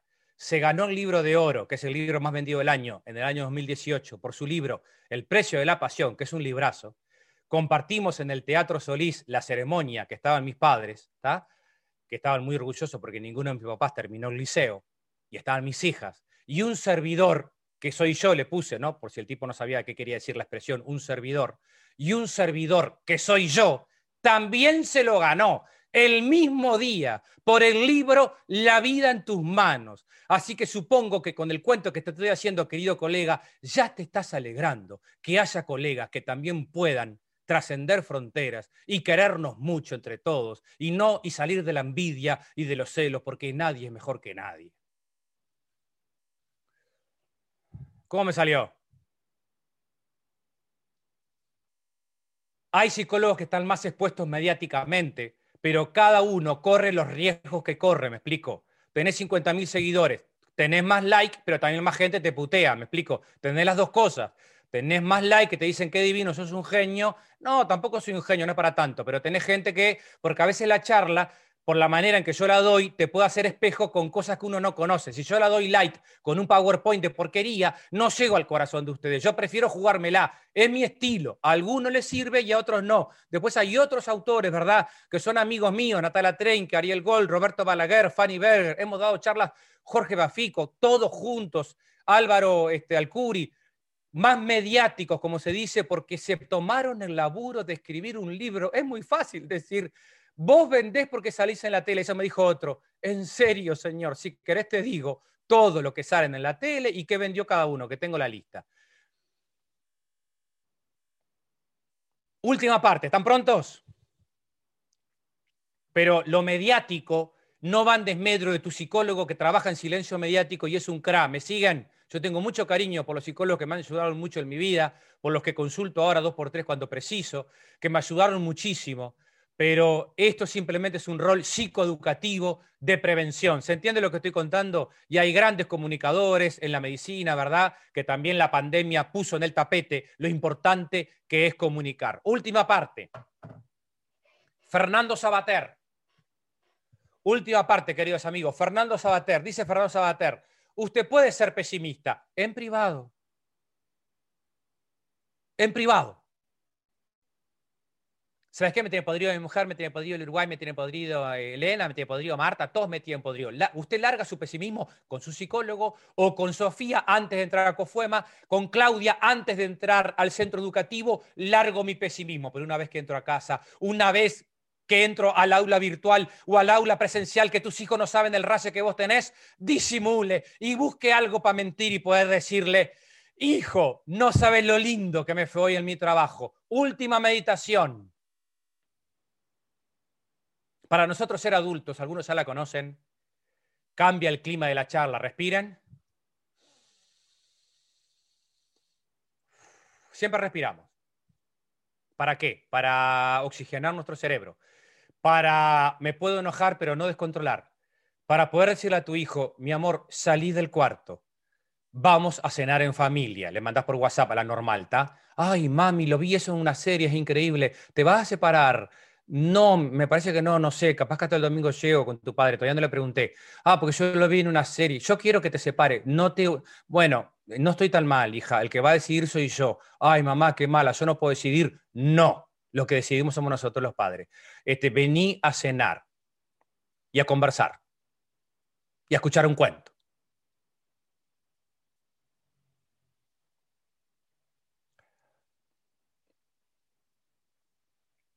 Respiren porque esta última meditación va directo al corazón. Si tu corazón la precisa, te va a llegar. Si tu corazón no la precisa, déjalo pasar. Es en homenaje a muchos, a dos educadores sobre todo, eh, una que se llama Carmen y el otro que se llama José, que me dijeron, por favor, Ale, si vas a hacer esa charla, no te olvides de la última meditación. La meditación es la siguiente. Para nosotros ser adultos, queridos padres, precisamos dejar de ser padres, de dejar de ser hijos de nuestros padres, para ser padres de nuestros hijos. Lo explico, respiren conmigo. Para nosotros ser adultos, precisamos dejar de ser hijos de nuestros padres para ser padres de nuestros hijos. ¿Están preparados? Agarren el celular, por favor. Agarren el celular ahí donde están, todos juntos. Agarren el celular, lo muestran en la cámara para que el disertante se dé cuenta. Y le voy a pedir a Natalí o a Lucía o a Elena, al que esté escribiendo en el chat, por favor, le voy a pedir que escriba este ejercicio, que es un ejercicio de escritura terapéutica, es un regalo a tu corazón. Si no estás pronto para hacerlo hoy, cuando tu corazón esté pronto, te vas a acordar de este ejercicio. Es una carta que le vamos a escribir a papá y una carta que le vamos a escribir a mamá. Si le querés mandar un WhatsApp, se lo mandas ahora. Pero primero tenés que aclararle, vamos a empezar con mamá. Primero tenés que aclararle, mamá, Cofuema nos mandó un psicólogo, que la verdad que un poco agrandado, ¿no? No sé si es uruguayo, este, nos mandó un psicólogo y, nos dio el alta. ¿Qué les parece el truco? Para que la vieja no se asuste, ¿está? Y el alta es esta carta que te voy a mandar. Así que quédate tranquila. Como tu mamá te quiere tanto, te va a decir, Sofi, no deje que te dé el alta, que lo seguís precisando. Está. a veces es un chiste que a veces funciona y a veces no. Carta para mamá. Uso el humor porque lo que voy a decir es muy duro. Carta para mamá. Mensaje por WhatsApp o carta. Mamá, ¿estás ahí? Por WhatsApp. ¿Y tu mami? Sí, ¿qué precisas, hija? Respiren, por favor, para que agradezcan eso. Respiren para que agradezcan eso. Mensaje para mamá. Mamá, ¿qué precisas, hija? Hay tantos milagros, no nos damos cuenta. Eh, respuesta. No preciso nada, hija. ¿Están anotando? No preciso nada, mamá, perdón. No preciso nada, mamá. Solo te escribo para decirte que te quiero, que te perdono, que estoy orgullosa de ti y que no tengo nada que reclamarme, sea que mamá no está presente porque ya falleció, que está en tu corazón, o sea que tu mamá está presente, pero está lejana efectivamente, escribí esta carta para sanar. Mamá, solo te escribo para decirte que te quiero, que te perdono, que estoy orgullosa de ti y que no tengo nada que reclamarte. ¿Lo tienen? ¿Los cuatro puntos los anotaron?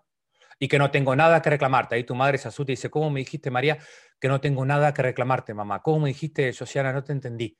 Que no tengo nada que reclamarte y todo y todos los reclamos que tienen que hacer la mamá, porque mi madre me falló Alejandro, porque es muy fácil para vos, pero mi madre, mi madre este, le fue infiel a mi padre, mi madre este, este, quiere a mi hermano, porque fíjate que le giró 2.500 pesos del hábitat, yo vi, y yo que estoy acá al lado de ella, que fui que la cuidé, porque fíjate que, fíjate que mi madre, todo lo que usted tiene para reclamar a su madre, señor, me lo manda por mail, les voy a dejar acá mi mail, bueno, entren a la página aledebarbiri.com y me escriben un mail con todos los reclamos que ustedes tienen que hacer para mamá, me lo mandan por mail, yo voy a recibir ese mail, por supuesto que no lo pienso leer para que no me entre eso tóxico en mi cerebro, te lo voy a devolver ipso facto y en cuanto veas mi mail devuelto, usted lo imprime. Y ahora cuando hace frío y estás preparando la estufa sin que nadie te vea, sin que nadie te vea. Esa cartita tuya con los reclamos a mamá, cuando estoy prendiendo el fuego, la quemo y dejo ir el hijo que soy y nazco como adulto y le dijo y le digo a mamá, descansa, mamá, descansa. Mensaje para papá, ¿están prontos? Todavía no terminó, ¿eh? respiren porque cuando estoy inspirado, estoy inspirado. Mensaje para papá. Uy, qué fácil escribirle la carta a mamá, pero a papá. Hablo en general, cada uno es distinto. Conversa en esta meditación que estoy haciendo con tu psicólogo o con una amiga. ¿Me explico? A ver, quizás no es el momento de que tú hagas esta meditación con tu papá hoy. Cada dinámica es única. ¿Me siguen, chiquilines? No, no conozco la intimidad. Es una generalidad. Mensaje para papá. Papá, solo te escribo para decirte que te quiero, que te perdono, que estoy orgulloso de ti y que no tengo nada que reclamarte. ¿Lo tienen? Hasta ahí va, igual. Como hijo, que no tengo nada que reclamarte. Y de vuelta lo mismo que dijo Ale con mamá, ¿no? Escriben todos los reclamos, me lo mandan por mail, no lo leo y los queman. ¿Para qué? Para despedir al nene que sos o tienen ganas de seguir siendo nene. Lo que pasa es que mi padre me falló, ¿sabes? Yo no quiero que mi hijo sufra lo que yo sufrí. Vos sabés lo que yo sufrí. No, no sé lo que tú sufriste, pero si tu hijo no sufre es un psicópata. Y si evitas que tu hijo sufra, estás evitando que crezca. Mensaje para papá, termino. Quiero decirte, papá, que en esta cuarentena, respiren, por favor. Quiero decirte, papá, que en esta cuarentena, recién ahora me di cuenta que hiciste lo que pudiste con las herramientas que tenías. ¿Cómo, hijo? Que y te obliga a repetirte, y vos lo, se lo repetís. Quiero decirte, papá, que recién en esta cuarentena entendí, disculpame, me llevó 30 años, 40, 50, recién ahora entendí que hiciste lo que pudiste, con la infancia que tuviste, con la educación que tuviste, con los padres que tuviste, en el Uruguay de esa época, recién ahora me doy cuenta que hiciste lo que pudiste, con las herramientas que tenías. Descansa, papá, descansá. La frase más importante de esta charla es de Jean-Paul Sartre. Cada persona es lo que hace con lo que hicieron de él. No somos lo que hicieron con nosotros, somos lo que hacemos con lo que hicieron de nosotros. ¿Qué homenaje tenemos que dar a los abuelos que en esta pandemia han sufrido tanto, que están solos, que están angustiados, que no tienen un Zoom o no lo saben usar o no lo saben usar como lo, usamos nosotros? y podemos regalarle, qué regalo que le hagas a tu viejo hoy o a tu vieja, si le puedes decir descansá, mamá, descansá, papá, descansá, hiciste lo que pudiste. Y ahí tu viejo te va a decir, ¿te puedo decir algo, papá? Quiero que alguien me diga si está recibiendo ahora los mensajes que le están llegando, si alguien le mandó ese mensaje a su mamá, que me escriba en el chat, por favor, así lo compartimos con los demás. Le estás diciendo a tu padre que dejo de ser hijo y nazco como adulto para tu papá y para tu hijo que te precisa. Y de esa manera, tu viejo te va a decir, ¿te puedo decir algo, Lucía? Sí, claro. Pa, hija, no preciso Pfizer, no preciso Sinovac, no, papá, vacunate. No, no preciso, hija, con esta dosis que me diste, que me diste hoy, tiro hasta septiembre seguro. Hasta septiembre, octubre, tiro seguro. ¿Por qué, papá? Y porque recién ahora, hija, me puedo morir tranquilo. ¿Por qué, mamá, te puedes morir tranquila? Porque no pensé, hija, que un día iba a llegar una hija como una adulta. Te agradezco y esa meditación me permite abrazar mi fragilidad y me permite darme cuenta que tu padre te falló, claro que te falló, como yo le estoy fallando a mis hijas, como María Noel está fallando a sus hijos, como Lucía le está fallando a sus hijos, y gracias a que le está fallando, nuestros hijos se están tomando decisiones con el coronavirus, ¿verdad? Con la pandemia, con la resiliencia, con el Zoom, sí, que se estresan con el Zoom, pero bueno, es la herramienta que tenemos hoy. Regulen el Zoom, sean flexibles, ¿sí? Si hay mucho Zoom, soy flexible, pegate un baño, vamos a andar una vuelta, vamos a salir en bicicleta, dar herramientas para que los chiquilines aprendan también de la pandemia, porque estamos en el 2021 y en 1945 hubieron familias que vivieron cuatro años en el sótano del zoológico de Varsovia. Cuatro años en el sótano del zoológico de Varsovia. ¿Soy claro? Cuatro años. Y esto, por supuesto, que no es para decir que todo tiempo pasado fue mejor y obvio que deja secuelas si viviste cuatro años en un sótano. 1945. Familias viviendo cuatro años en un sótano sin Zoom, sin iPad, ¿sí? sin Wi-Fi, sin datos, sin saber si tu mamá tuvo la segunda dosis, sin saber si tu sobrino nació o sobrevivió. Y nosotros estamos refugiados en casa, los que nos podemos quedar, los que no, salgan con cuidado. Si tu hijo tiene miedo de volver a la escuela, mandalo con miedo, porque una cosa es el miedo y otra cosa es el pánico. El miedo es adaptativo. ¿Me explico? El miedo le ayuda al niño a tener los cuidados que precisa. El pánico te paraliza, pero el miedo te ayuda a tomar en cuenta los riesgos, ¿verdad? El tapaboca, la distancia, pero se confunde miedo con pánico. Así que, queridos amigos de Cofuema, mucha paz en sus corazones, que seguro seguro que también ustedes como papás están haciendo lo mejor que pueden con las herramientas que teníamos para manejar esta pandemia que nos ha a todos este, desafiado. Abro una pausa acá para que ustedes me cuenten cómo pasaron, si tienen preguntas o comentarios, que me falta un cuentito final, pero lo dejo siempre para después de las preguntas o de los comentarios. ¿Cómo pasaron, chiquilines? Un poquito de feedback, tiren con emoticón, un emoticón con algo que dejé acá el alma en la cancha. Tírenme con un emoticón, gurises, tírenme con un corazoncito, con algo, a ver si me llega al cerebro. Pongan like en Instagram, Acofuema. Pongan like. Parece, este, Alejandro, parece que estamos todos como muy emocionados con esta parte final este, bueno, darte las gracias eh, por recordarnos, eh, estar presentes, ser pacientes y valorar lo que tenemos, ¿no? Nuestros hijos y que nos necesitan como adultos referentes, ¿verdad? Eh, tan sencillo como lo que tú dijiste, hablar desde el corazón, ¿verdad? Y poder expresar los sentimientos. Este, gracias por, por este espacio, por tus palabras. Este... Mónica, gracias a ti. No, perdón. Sí, no, no, termina, continúa. Agradecerte eh, nada más porque realmente nos has conmovido. quiero, bueno, eh, estoy dando una charla en empresas que se llama Liderar es conmover y liderar es cuidar. Y también en la familia lideramos cuando cuidamos a nuestros hijos. Quiero decir algunos mensajes que están llegando. Gracias este, eh, puso límites a Nair. A mí me gusta más la palabra frustrar que límites. Los psicólogos hablan de límites, pero creo que frustrar es una palabra más fuerte y más clara. No quiere decir mucho palo para que aprenda, ¿queda claro? No quiere decir la letra con sangre entra, no. Quiere decir que si el chico no se frustra, no puede autorregular su capacidad de espera. ¿Se entiende lo que voy? Porque yo me cansé de escuchar en el consultorio yo le pongo límites de Barbieri. Ya me leí todos tus libros, todo Natala y todo me leí, pero el botija sigue haciendo lo mismo. Por eso que yo digo frustrar y esperar un poquito, mi amor, ¿no?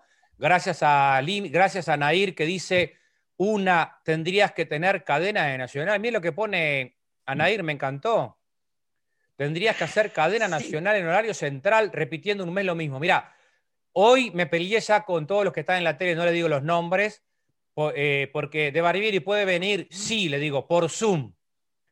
Este, no, no, es mucho mejor si viene al piso. Me llama el productor del 10, del 12, del 4. Mire, ¿con qué carita voy a salir yo diciendo en la tele, hay que bajar la movilidad? La mejor manera de decir bajar la movilidad es no yendo. Me explico, no entiendo con qué carita salen en la tele a decir hay que bajar la movilidad, porque hizo facto lo que usted está diciendo, no lo está cumpliendo. Entonces tiene cero autoridad con la gente. ¿Cómo no va a haber la cantidad de casos que hay? Tendría que haber el doble.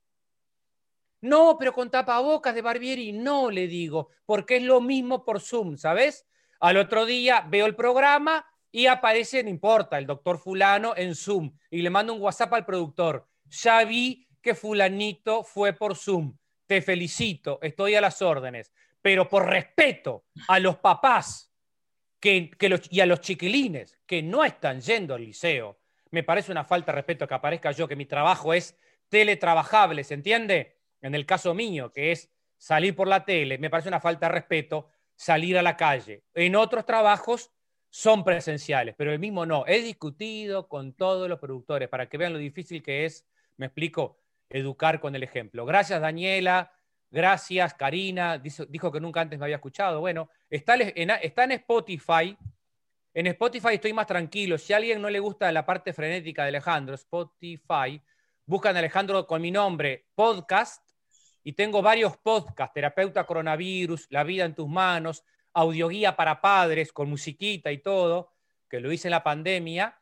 Si alguien no quiere leer el libro, también están los libros en audio. Pero yo quiero agradecer a Cofuema, a Mónica, al amigo acá que no me acuerdo cómo se llama, que está en la parte de directivos. Hay que, eh, sí, estaba, Omar, Omar. Estaba esperando que terminaras para, para hablar. Gracias, Omar y también con las otras charlas que hicieron, ¿verdad? De, presentación de libros y todo, que, porque me parece lindísimo hacer cosas por la comunidad, me explico, hacer cosas que tengan que ver con la prevención, con la salud mental. Yo estoy haciendo la revolución del colibrí casi todas las semanas, este, algunas semanas sí, otras semanas no, gratis, gratis, hay 500 personas en el Zoom, a veces hay 100, a veces hay 200 según la hora, Después los propios asistentes pusieron un bono colaborador de 250 pesos y vamos eligiendo cada semana a quién donamos. Me parece una cosa tan linda. Me explico, a veces una maestra que se tenía que operar en Chile, un grupo que trabaja en la calle, un merendero, y a veces juntamos 5.500 pesos, 8.300 pesos. Yo les mando un mail con lo que se juntó y me parece que eso es lindo, ¿no? Seguir siendo solidarios, seguir siendo, mm, mm. tomando en cuenta que es una pandemia mundial, esto no es un capricho, ¿no? Este, miren lo que pasa en Argentina, Chile, Perú, yo qué sé yo. Uruguay, la verdad que estamos muy privilegiados con las vacunas como vienen. Es importante que se vacunen y también es importante que cuidemos a los docentes porque a veces están muy solos y creo que la pandemia ha ayudado a legitimar el rol docente. Gracias por, por el humor, disculpen si a veces me sale, viste, una parte así como de pastor, así, como una arenga, ¿no? Vieron que salen así algunos personajes ahí que de la, actuación cuando pierdo el ritmo, pero es simplemente con la finalidad pedagógica de, llegarles al corazón, de, que estén dos horas escuchando. El que le gusta la charla más académica puede ir al libro, que están los autores donde me baso para decir lo que digo, ¿no? Antes, antes de que vayas al cuento final que dijiste, este, agradecerte mucho, bueno, de Cofuema, ¿no? Que nos hayas dado, que nos haya hecho pensar este, que tenemos que hacer una introspección en nosotros mismos, ¿verdad? Desde, desde chiquito acá, como hiciste toda una, una gama de una cantidad de cosas que dijiste que me remontó a mi niñez. Para, Omar, este, Omar, sí, dime. dame un segundo, dame un segundo. Se dieron cuenta el truco de Alejandro, ¿no? Les hablé de los pibes, todo, para que ustedes se entretengan, de los nenes, la milanesa, pim pam pum fue solo para preparar tu corazón de que te ibas riendo. Ay, los nenes estaban más locos que una, estábamos más locos que una cabra. Se dieron cuenta de la técnica para al final darte el zarpazo cuando menos lo esperás, que es vos como hijo. ¿Se entendió la técnica? No me importa tu hijo. Tu hijo debe ser normal, pobrecito, que duerme en la cama grande. Pero precisamos padres, padres, que tengamos la capacidad de ser adultos para justamente ofrecerle a tu papá adulto, que están solos, que están tristes, que estás con depresión, saben que fuimos a hablar, van dos veces que voy, debe ser la edad, María Noel, me invitó a hablar la Comisión de Seguimiento de la Pandemia eh, en el Senado, no sé si lo, vieron en las redes, fuimos con Roberto Balaguer, este, por Zoom fue, pero fue justamente a hablar de el, hola María, ¿cómo estás? Fue hablar, fuimos a hablar del, del efecto de la pandemia y hablamos mucho de lo grupal, como, como, mi señora ya me conocen que, me dio ánimo, me dice, ya puedes poner en el currículum, fui al Parlamento. Después, no sé qué pasó, ¿viste? pero que fuimos, fuimos. Y la segunda comisión fui ayer para hablar de una ley, miren qué interesante, la ley de corresponsabilidad en la crianza, súper interesante, se le va a hacer cambios porque hay críticas, las críticas son muy buenas también, pero muchas veces el papá queda fuera cuando hay separaciones, ¿vieron eso? A veces queda fuera la mamá y a veces queda fuera el papá, entonces se está tratando de, igualdad eso. Para mí, Omar, lo que dijiste me encantó porque es un viaje a la niñez, ¿no? Es un viaje a la infancia, es un repaso de nuestros vínculos, pero no para quedarme todo tiempo pasado fue mejor, no, miren el mundo que tenemos hoy con el trabajo que hay. Lean el libro Factfulness, ¿lo leyeron? Factfulness, es un libro espectacular que plantea justamente cómo el mundo avanzó hoy. Hay menos pobreza, hay más gente con vacunas, hay más, hay más distribución de la riqueza, hay cosas para mejorar, sí. Grande, ese libro es espectacular, que, habla, aparte bien científico y con gráfica, no habla de ninguna eh, política partidaria, sino lo real. Pero tenemos que seguir juntos. Dale, Omar, disculpa. No, no, está bien, ¿no? Y como tú dijiste, este, algo que me, que me gustó mucho, bueno, de, de, lo que está haciendo COFUEMA por la comunidad, que desde el año pasado estamos tratando de salir hacia la comunidad, también es bueno de que, bueno, de que la comunidad que lo recibe, aquellos que estén en condiciones de traer a la cooperativa, poder unirnos, como dice la palabra cooperativa, cooperar entre todos para poder seguir creciendo y llegar a más gente que si lo necesitará y bueno, tú lo, has expuesto perfectamente, si necesitarás, y más que, todo, eh, más, más, que todo en estos momentos, ¿verdad? Este, bueno, agradecerte muchísimo y darle la, la pasada a Mónica, que fue el puente este, contigo, y muchísimas gracias por, bueno, por todo este, eh, este bagaje que nos hiciste vivir. Sí, no lo dejé respirar, ¿no? Este, pero bueno, yo, yo no puedo con la condición, y eso que cada vez que llego acá, la que estaba contenta es mi señora, ¿no? Que me tiene acá encerrado en la barbacoa. ¿Dónde estuviste? En Perú. Yo daba 180 charlas por año, las sigo dando ahora por Zoom. Así que recorrí el país, Maldonado, cuántas veces estuve, San Carlos estuvimos en el teatro con, los Rotarios, ahí con Cofuema, no, no, creo que habíamos estado otra vez, no me acuerdo en qué lugar. O sea, hay muchas cosas para hacer, este, para hacer prevención. Quiero aclararle lo que preguntó Sofía. Eso de la alienación parental, Sofía, es lo que hablé recién. Fíjate en el diario El País de hoy, que es justamente la ley, eh, eh, eh, esta ley que, de corresponsabilidad intenta justamente eso, ¿no? Porque hay padres, no se puede devolver al niño a un hogar donde hay maltrato, sea del papá o la mamá, me explico. Pero hay padres que tienen cierta salud psicológica, ¿no? Porque como decía mi abuela, este, mi abuela decía, una persona sana es una persona mal revisada, ¿me explico? O sea, si te revisan bien, algo te van a encontrar, ¿no? O sea, este, pero bueno, pero yo he tenido pacientes que han sufrido mucho. Me acuerdo clarito un chico que atendí el año, el año pasado, que no tenía ningún impedimento legal para ver a sus hijos, pero la separación había sido tan patológica y tan difícil que no se animaba a ver a su hijo. Con lo cual la ley también está bien que obligue al padre a cumplir el rol del padre. ¿Me explico? Porque si no, a veces es como la escapatoria para no cumplir el rol. No, ah, no, porque tengo miedo que mi mujer haga un escándalo. No, si tu mujer o tu marido hace un escándalo, va por otro carril, me explico. Pero tú tenés que ver a tu hijo, ¿no? Dos, tres veces por semana y llevarlo a la escuela y sos el papá o sos la mamá. Este, bien. ¿Cuándo hago el cuentito? ¿Va a hablar Mónica ahora?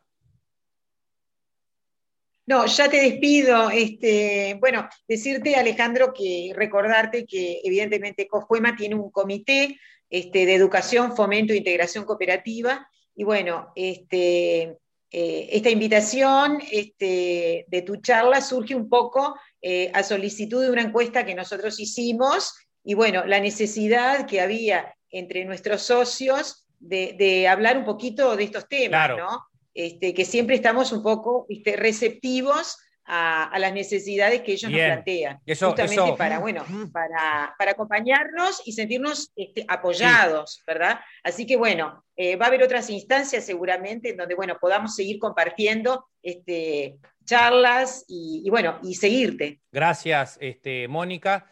Se precisa mucha humanidad en este tiempo, ¿no? Mucha humanidad, mucho, mucha empatía, mucha capacidad para darnos cuenta que estamos frágiles, validar los sentimientos negativos de tu hijo. No dije eso, chiquilines. Si tu hijo está triste, si está cansado, lo valido. No podés estar triste porque fíjate que hay niños que están pasando hambre. No, si tu hijo está triste, valido cómo se siente, me explico, no lo rezongo, lo mismo tu pareja. Y voy al cuento porque creo que ya llevamos como dos horas, no sé cuánto llevamos. El cuento es el siguiente. Nos vemos, te dejamos con el cuento. Gracias. El, el profesor Rudolf Bills en los años 70 hizo el siguiente experimento. Tomó unas ratitas, que se sabe que estas ratitas, pobrecitas, pueden nadar en el agua hasta 80 horas. Atento a la consigna del profesor. Pueden nadar en el agua hasta 80 horas. Y el profesor hizo el siguiente experimento. Agarró cuatro o cinco de estas ratitas, las puso en un tanque, cualquier tanque que vos tengas en tu casa de un metro de altura, lleno de agua por la mitad. Las ratitas nadaron, nadaron. Al ver que no podían salir, se cansaron y se ahogaron. Al segundo día, el profesor repite el experimento toma otras ratitas, ¿verdad? Las otras no, porque habían muerto, pobrecitas, igualitas a esas, las pone de nuevo en el tanque, las ratitas nadan, nadan, antes de que se cansen, les acerca una escalera y cada ratita ve la escalera y sale, ve la escalera y sale, ve la escalera y sale, ¿me siguen?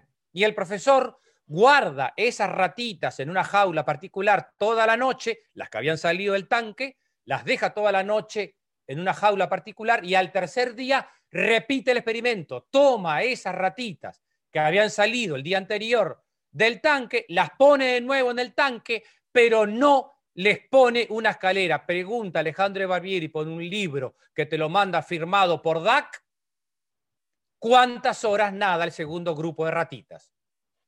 Aclaro que es por DAC porque cuando mando un libro por regalo y siempre alguien me pone, ¿puede ser por Turil? No. ¿Puede ser por... No. ¿Puede ser por correo? No, es un regalo, va por DAC porque lo tengo en la esquina de mi casa. ¿Cuánto, cuántas ratitas nada el segundo grupo de ratitas? ¿Quién adivinó? Las primeras se cansan y se ahogan. Las segundas nadan un ratito y el profesor les pone una escalera. ¿Se acuerdan? Les pone la escalera y salen. Al tercer día repite el experimento y mete las ratitas, pero no pone la escalera. Rosario Peña es la ganadora. Aplauso para Rosario. Las ratitas nadan las 80 horas de su capacidad de nado. ¿Me siguieron? ¿Se entendió ahora? le, le, llamó él el factor esperanza. Las primeras se entregan porque no saben que va a venir una escalera porque no vino nunca, ¿me explicó? Las segundas se quedan esperando la escalera. Así que, queridos amigos de Cofuema, si una ratita de porquería se queda esperando una escalera y resiste, nosotros, que somos ratitas, dos por tres, somos ratitas que nos arrastramos en las cloacas de la miseria, en las cloacas de la envidia, en las cloacas de la mediocridad, en las cloacas del individualismo pero también podemos ser humanos. Así que lo que dice este cuento es que Omar es la escalerita de Mónica, María Noel es la escalerita de Elena, Elena es la escalerita de Alicia cuando está cansada, Lucía es la escalerita de María cuando María está cansada, cuando no puedes más, el otro, la otra, tu mujer, tu amigo, tu ex mujer también, tu papá, te tira una escalera porque no se puede vivir sin esperanza, queridos amigos. Así que Estamos en cuarentena, pero no está de cuarentena la esperanza y no está de cuarentena la alegría. Estamos en un túnel, no es un pozo. Medio jodido estos días porque venimos con 50, 60 muertos por día, ¿verdad? O 70, creo, muy triste, pero la vacuna parecería ya que, por lo menos el CTI, por lo que vi, creo que hace siete días, parece ser que el CTI hay algunos, algunos menos.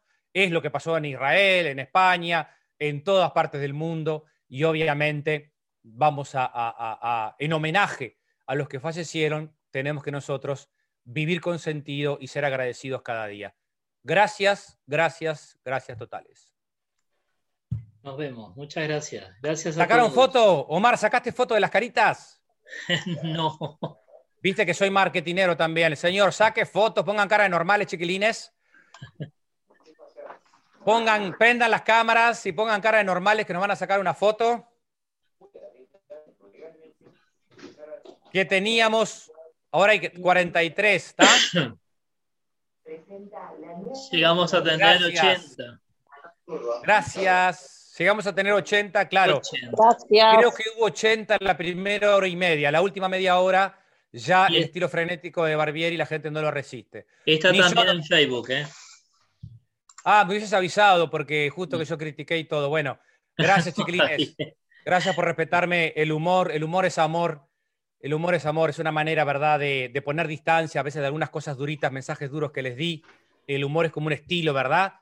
Para, lubricar el espíritu y que a veces un mensaje duro que tiro, el humor te entra el mensaje con un poquito más de cariño. Es, para, es un recurso espiritual de tomar distancia. Como vemos, veo que hay chiquilines, vamos a poner una canción. No se vayan, llame de los chiquilines. Llame de los chiquilines que vamos a poner una canción para irnos cantando. ¿Se puede, Omar? Sí, claro que sí, lo que tú digas. No se vayan, que vamos a poner una canción para ir cantando todos juntos. Un minuto. Traigan de los chiquilines.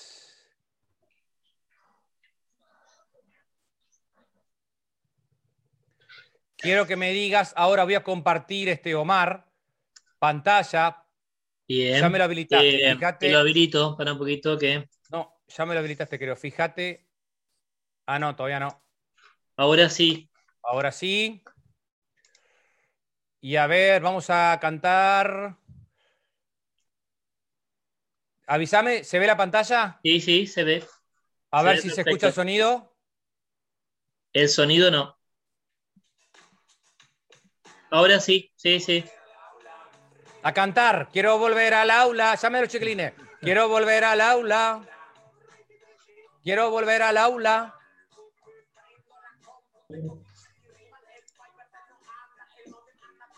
escucha? Hola. Hola. No se escucha, Ale. ¿No se escucha? Se escucha bajito. No, no se escucha. Un minuto, un minuto. Un minuto. A ver, un segundo. ¿Cómo hago para entrar al audio acá? Creo que tienes que salir de nuevo y cuando vayas a compartir, sí. compartir audio. No, no, pero eso ya lo hice, pero creo que el audio está.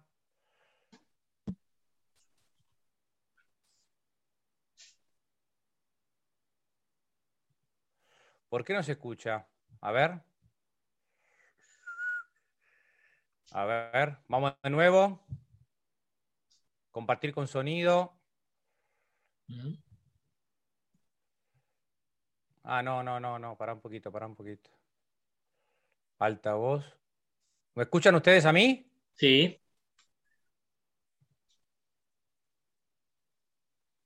Vamos de nuevo.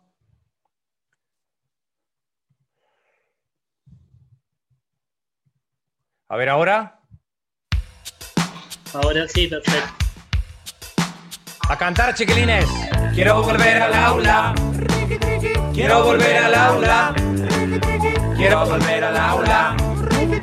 Quiero volver al aula.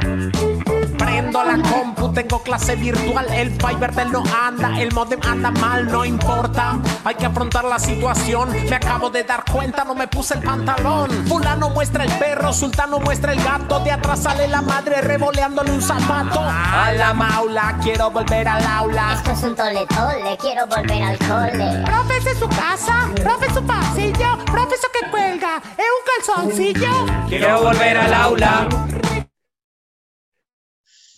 Quiero volver al aula. Volver al aula. Quiero volver al aula. Quiero volver al aula. Quiero volver al aula. Quiero volver al aula. Disculpe, profesor, yo soy el padre de Joana. ¿Esto cómo se prende? ¿Esto cómo se llama? Inhalo, exhalo, no debo hacerme drama. ¿Usted puede explicar cómo instalamos el programa? La clase está muy larga, ¿por qué no la recorta? Ayer llamó tu padre y se quejaba porque es corta. Bueno, pero profe, ¿podemos irnos antes? Qué gusto darle clase a estos tiernos estudiantes. Qué falta de respeto la de este señorito. ¿Quién es su zanahoria? ¿Quién es el enanito? Apaguen los micrófonos, apaguen los micrófonos, apaguen los micrófonos, apaguen los micrófonos. Quiero volver al aula. Quiero volver al aula. Quiero volver al aula. Quiero volver al aula. Yo soy un profe viola, soy más bueno que el quaker y ahora me tocaron todos los alumnos hackers. Está el que cambia el fondo, está el que habla correcto, están los que se van y dejan puesto un muñeco. Yo entiendo que coman, también que tengan hambre, unas galletitas, un pancito con fiambre. Pero González, lo suyo es demasiado. En medio de la clase está clavándose un asado. Profe, yo de nuevo, soy el padre de Joana. ¿Usted a qué hora se acuesta? ¿Usted ya está en la cama? Profe, ¿está enojado? Profe, no lo escucho. Profe, para decirle Quiero que nosotros volver lo al queremos aula. mucho. Quiero volver al Quiero volver aula. al aula. Quiero volver al Quiero volver aula. al aula. Quiero volver al aula. al aula. Quiero volver al aula. Bienvenidos al encuentro de educación y TIC. Lo que antes era tiza, hoy se hace con un clic. Tuvimos que reinventarnos y hacer unos retoques. Estamos convertidos en youtuber y tiktokers. Es un contexto duro y a algunos incomoda, pero tenemos que luchar por una escuela para todos y todas. No bajemos los brazos, con garra y corazón, que haya oportunidades, derechos e inclusión. Defender la educación. Queridos padres, queridos padres, No se puede educar sin esperanza. Y no, no se coman la pastilla de que nuestros hijos no van a repetir tu historia si uno sana la historia con los papás y puede ser padre de nuestros hijos, que es lo que nos precisan, porque eso estoy hablando con educadores todas las semanas dando charlas a colectivos de educadores de contexto crítico, que hay muchas dificultades, y les digo lo mismo, la importancia de no condenar, no se puede, no se puede condenar, ningún chiquilín estará condenado mientras se encuentre un papá entusiasta y una mamá entusiasta y un profesor que lo reciba en el aula con alegría y con entusiasmo. Mil, mil gracias por estas dos horas 21 minutos que pasamos aquí, que no sé para ustedes, pero para mí fueron cinco minutos. Cinco minutos abajo del agua, porque no puedo más de cansado. No. Era un chiste para terminar. Gracias por cantar. Esa es una canción que lleva en Argentina, pero que ahora ya sé que se está volviendo la presencialidad. Así que gracias. Si alguien quiere prender el micrófono de los papás y decir cómo pasaron o cómo se sintieron, prenda el micrófono en los minutos que nos quedan y los escucho. Mil gracias. Gracias, muchas gracias. Muy emocionante. Gracias, Sofía. Mil gracias. Muchas gracias, de verdad. Gracias. Gracias. Gracias, muy lindo, buenísimo todo. Gracias, Sabrina fuerte. y Gustavo. ¿Cómo se reían los chiquilines? Gracias por Gracias. Gracias. Muchas gracias, Ale. Gracias a ti. Hoy pueden pedirle todo lo que quieran a mamá. Sí, mi amor, fue lo que dijo el psicólogo, ¿está? Todo quieran y pueden dormir en la cama grande. Pa, los quiero ver bailar ahora. Pueden dormir en la cama grande, todo, el- todo lo que quieran. Perdón, perdón, soy un malo, perdón, Lucía. Hoy lo que dijo Alejandro fue todo lo que...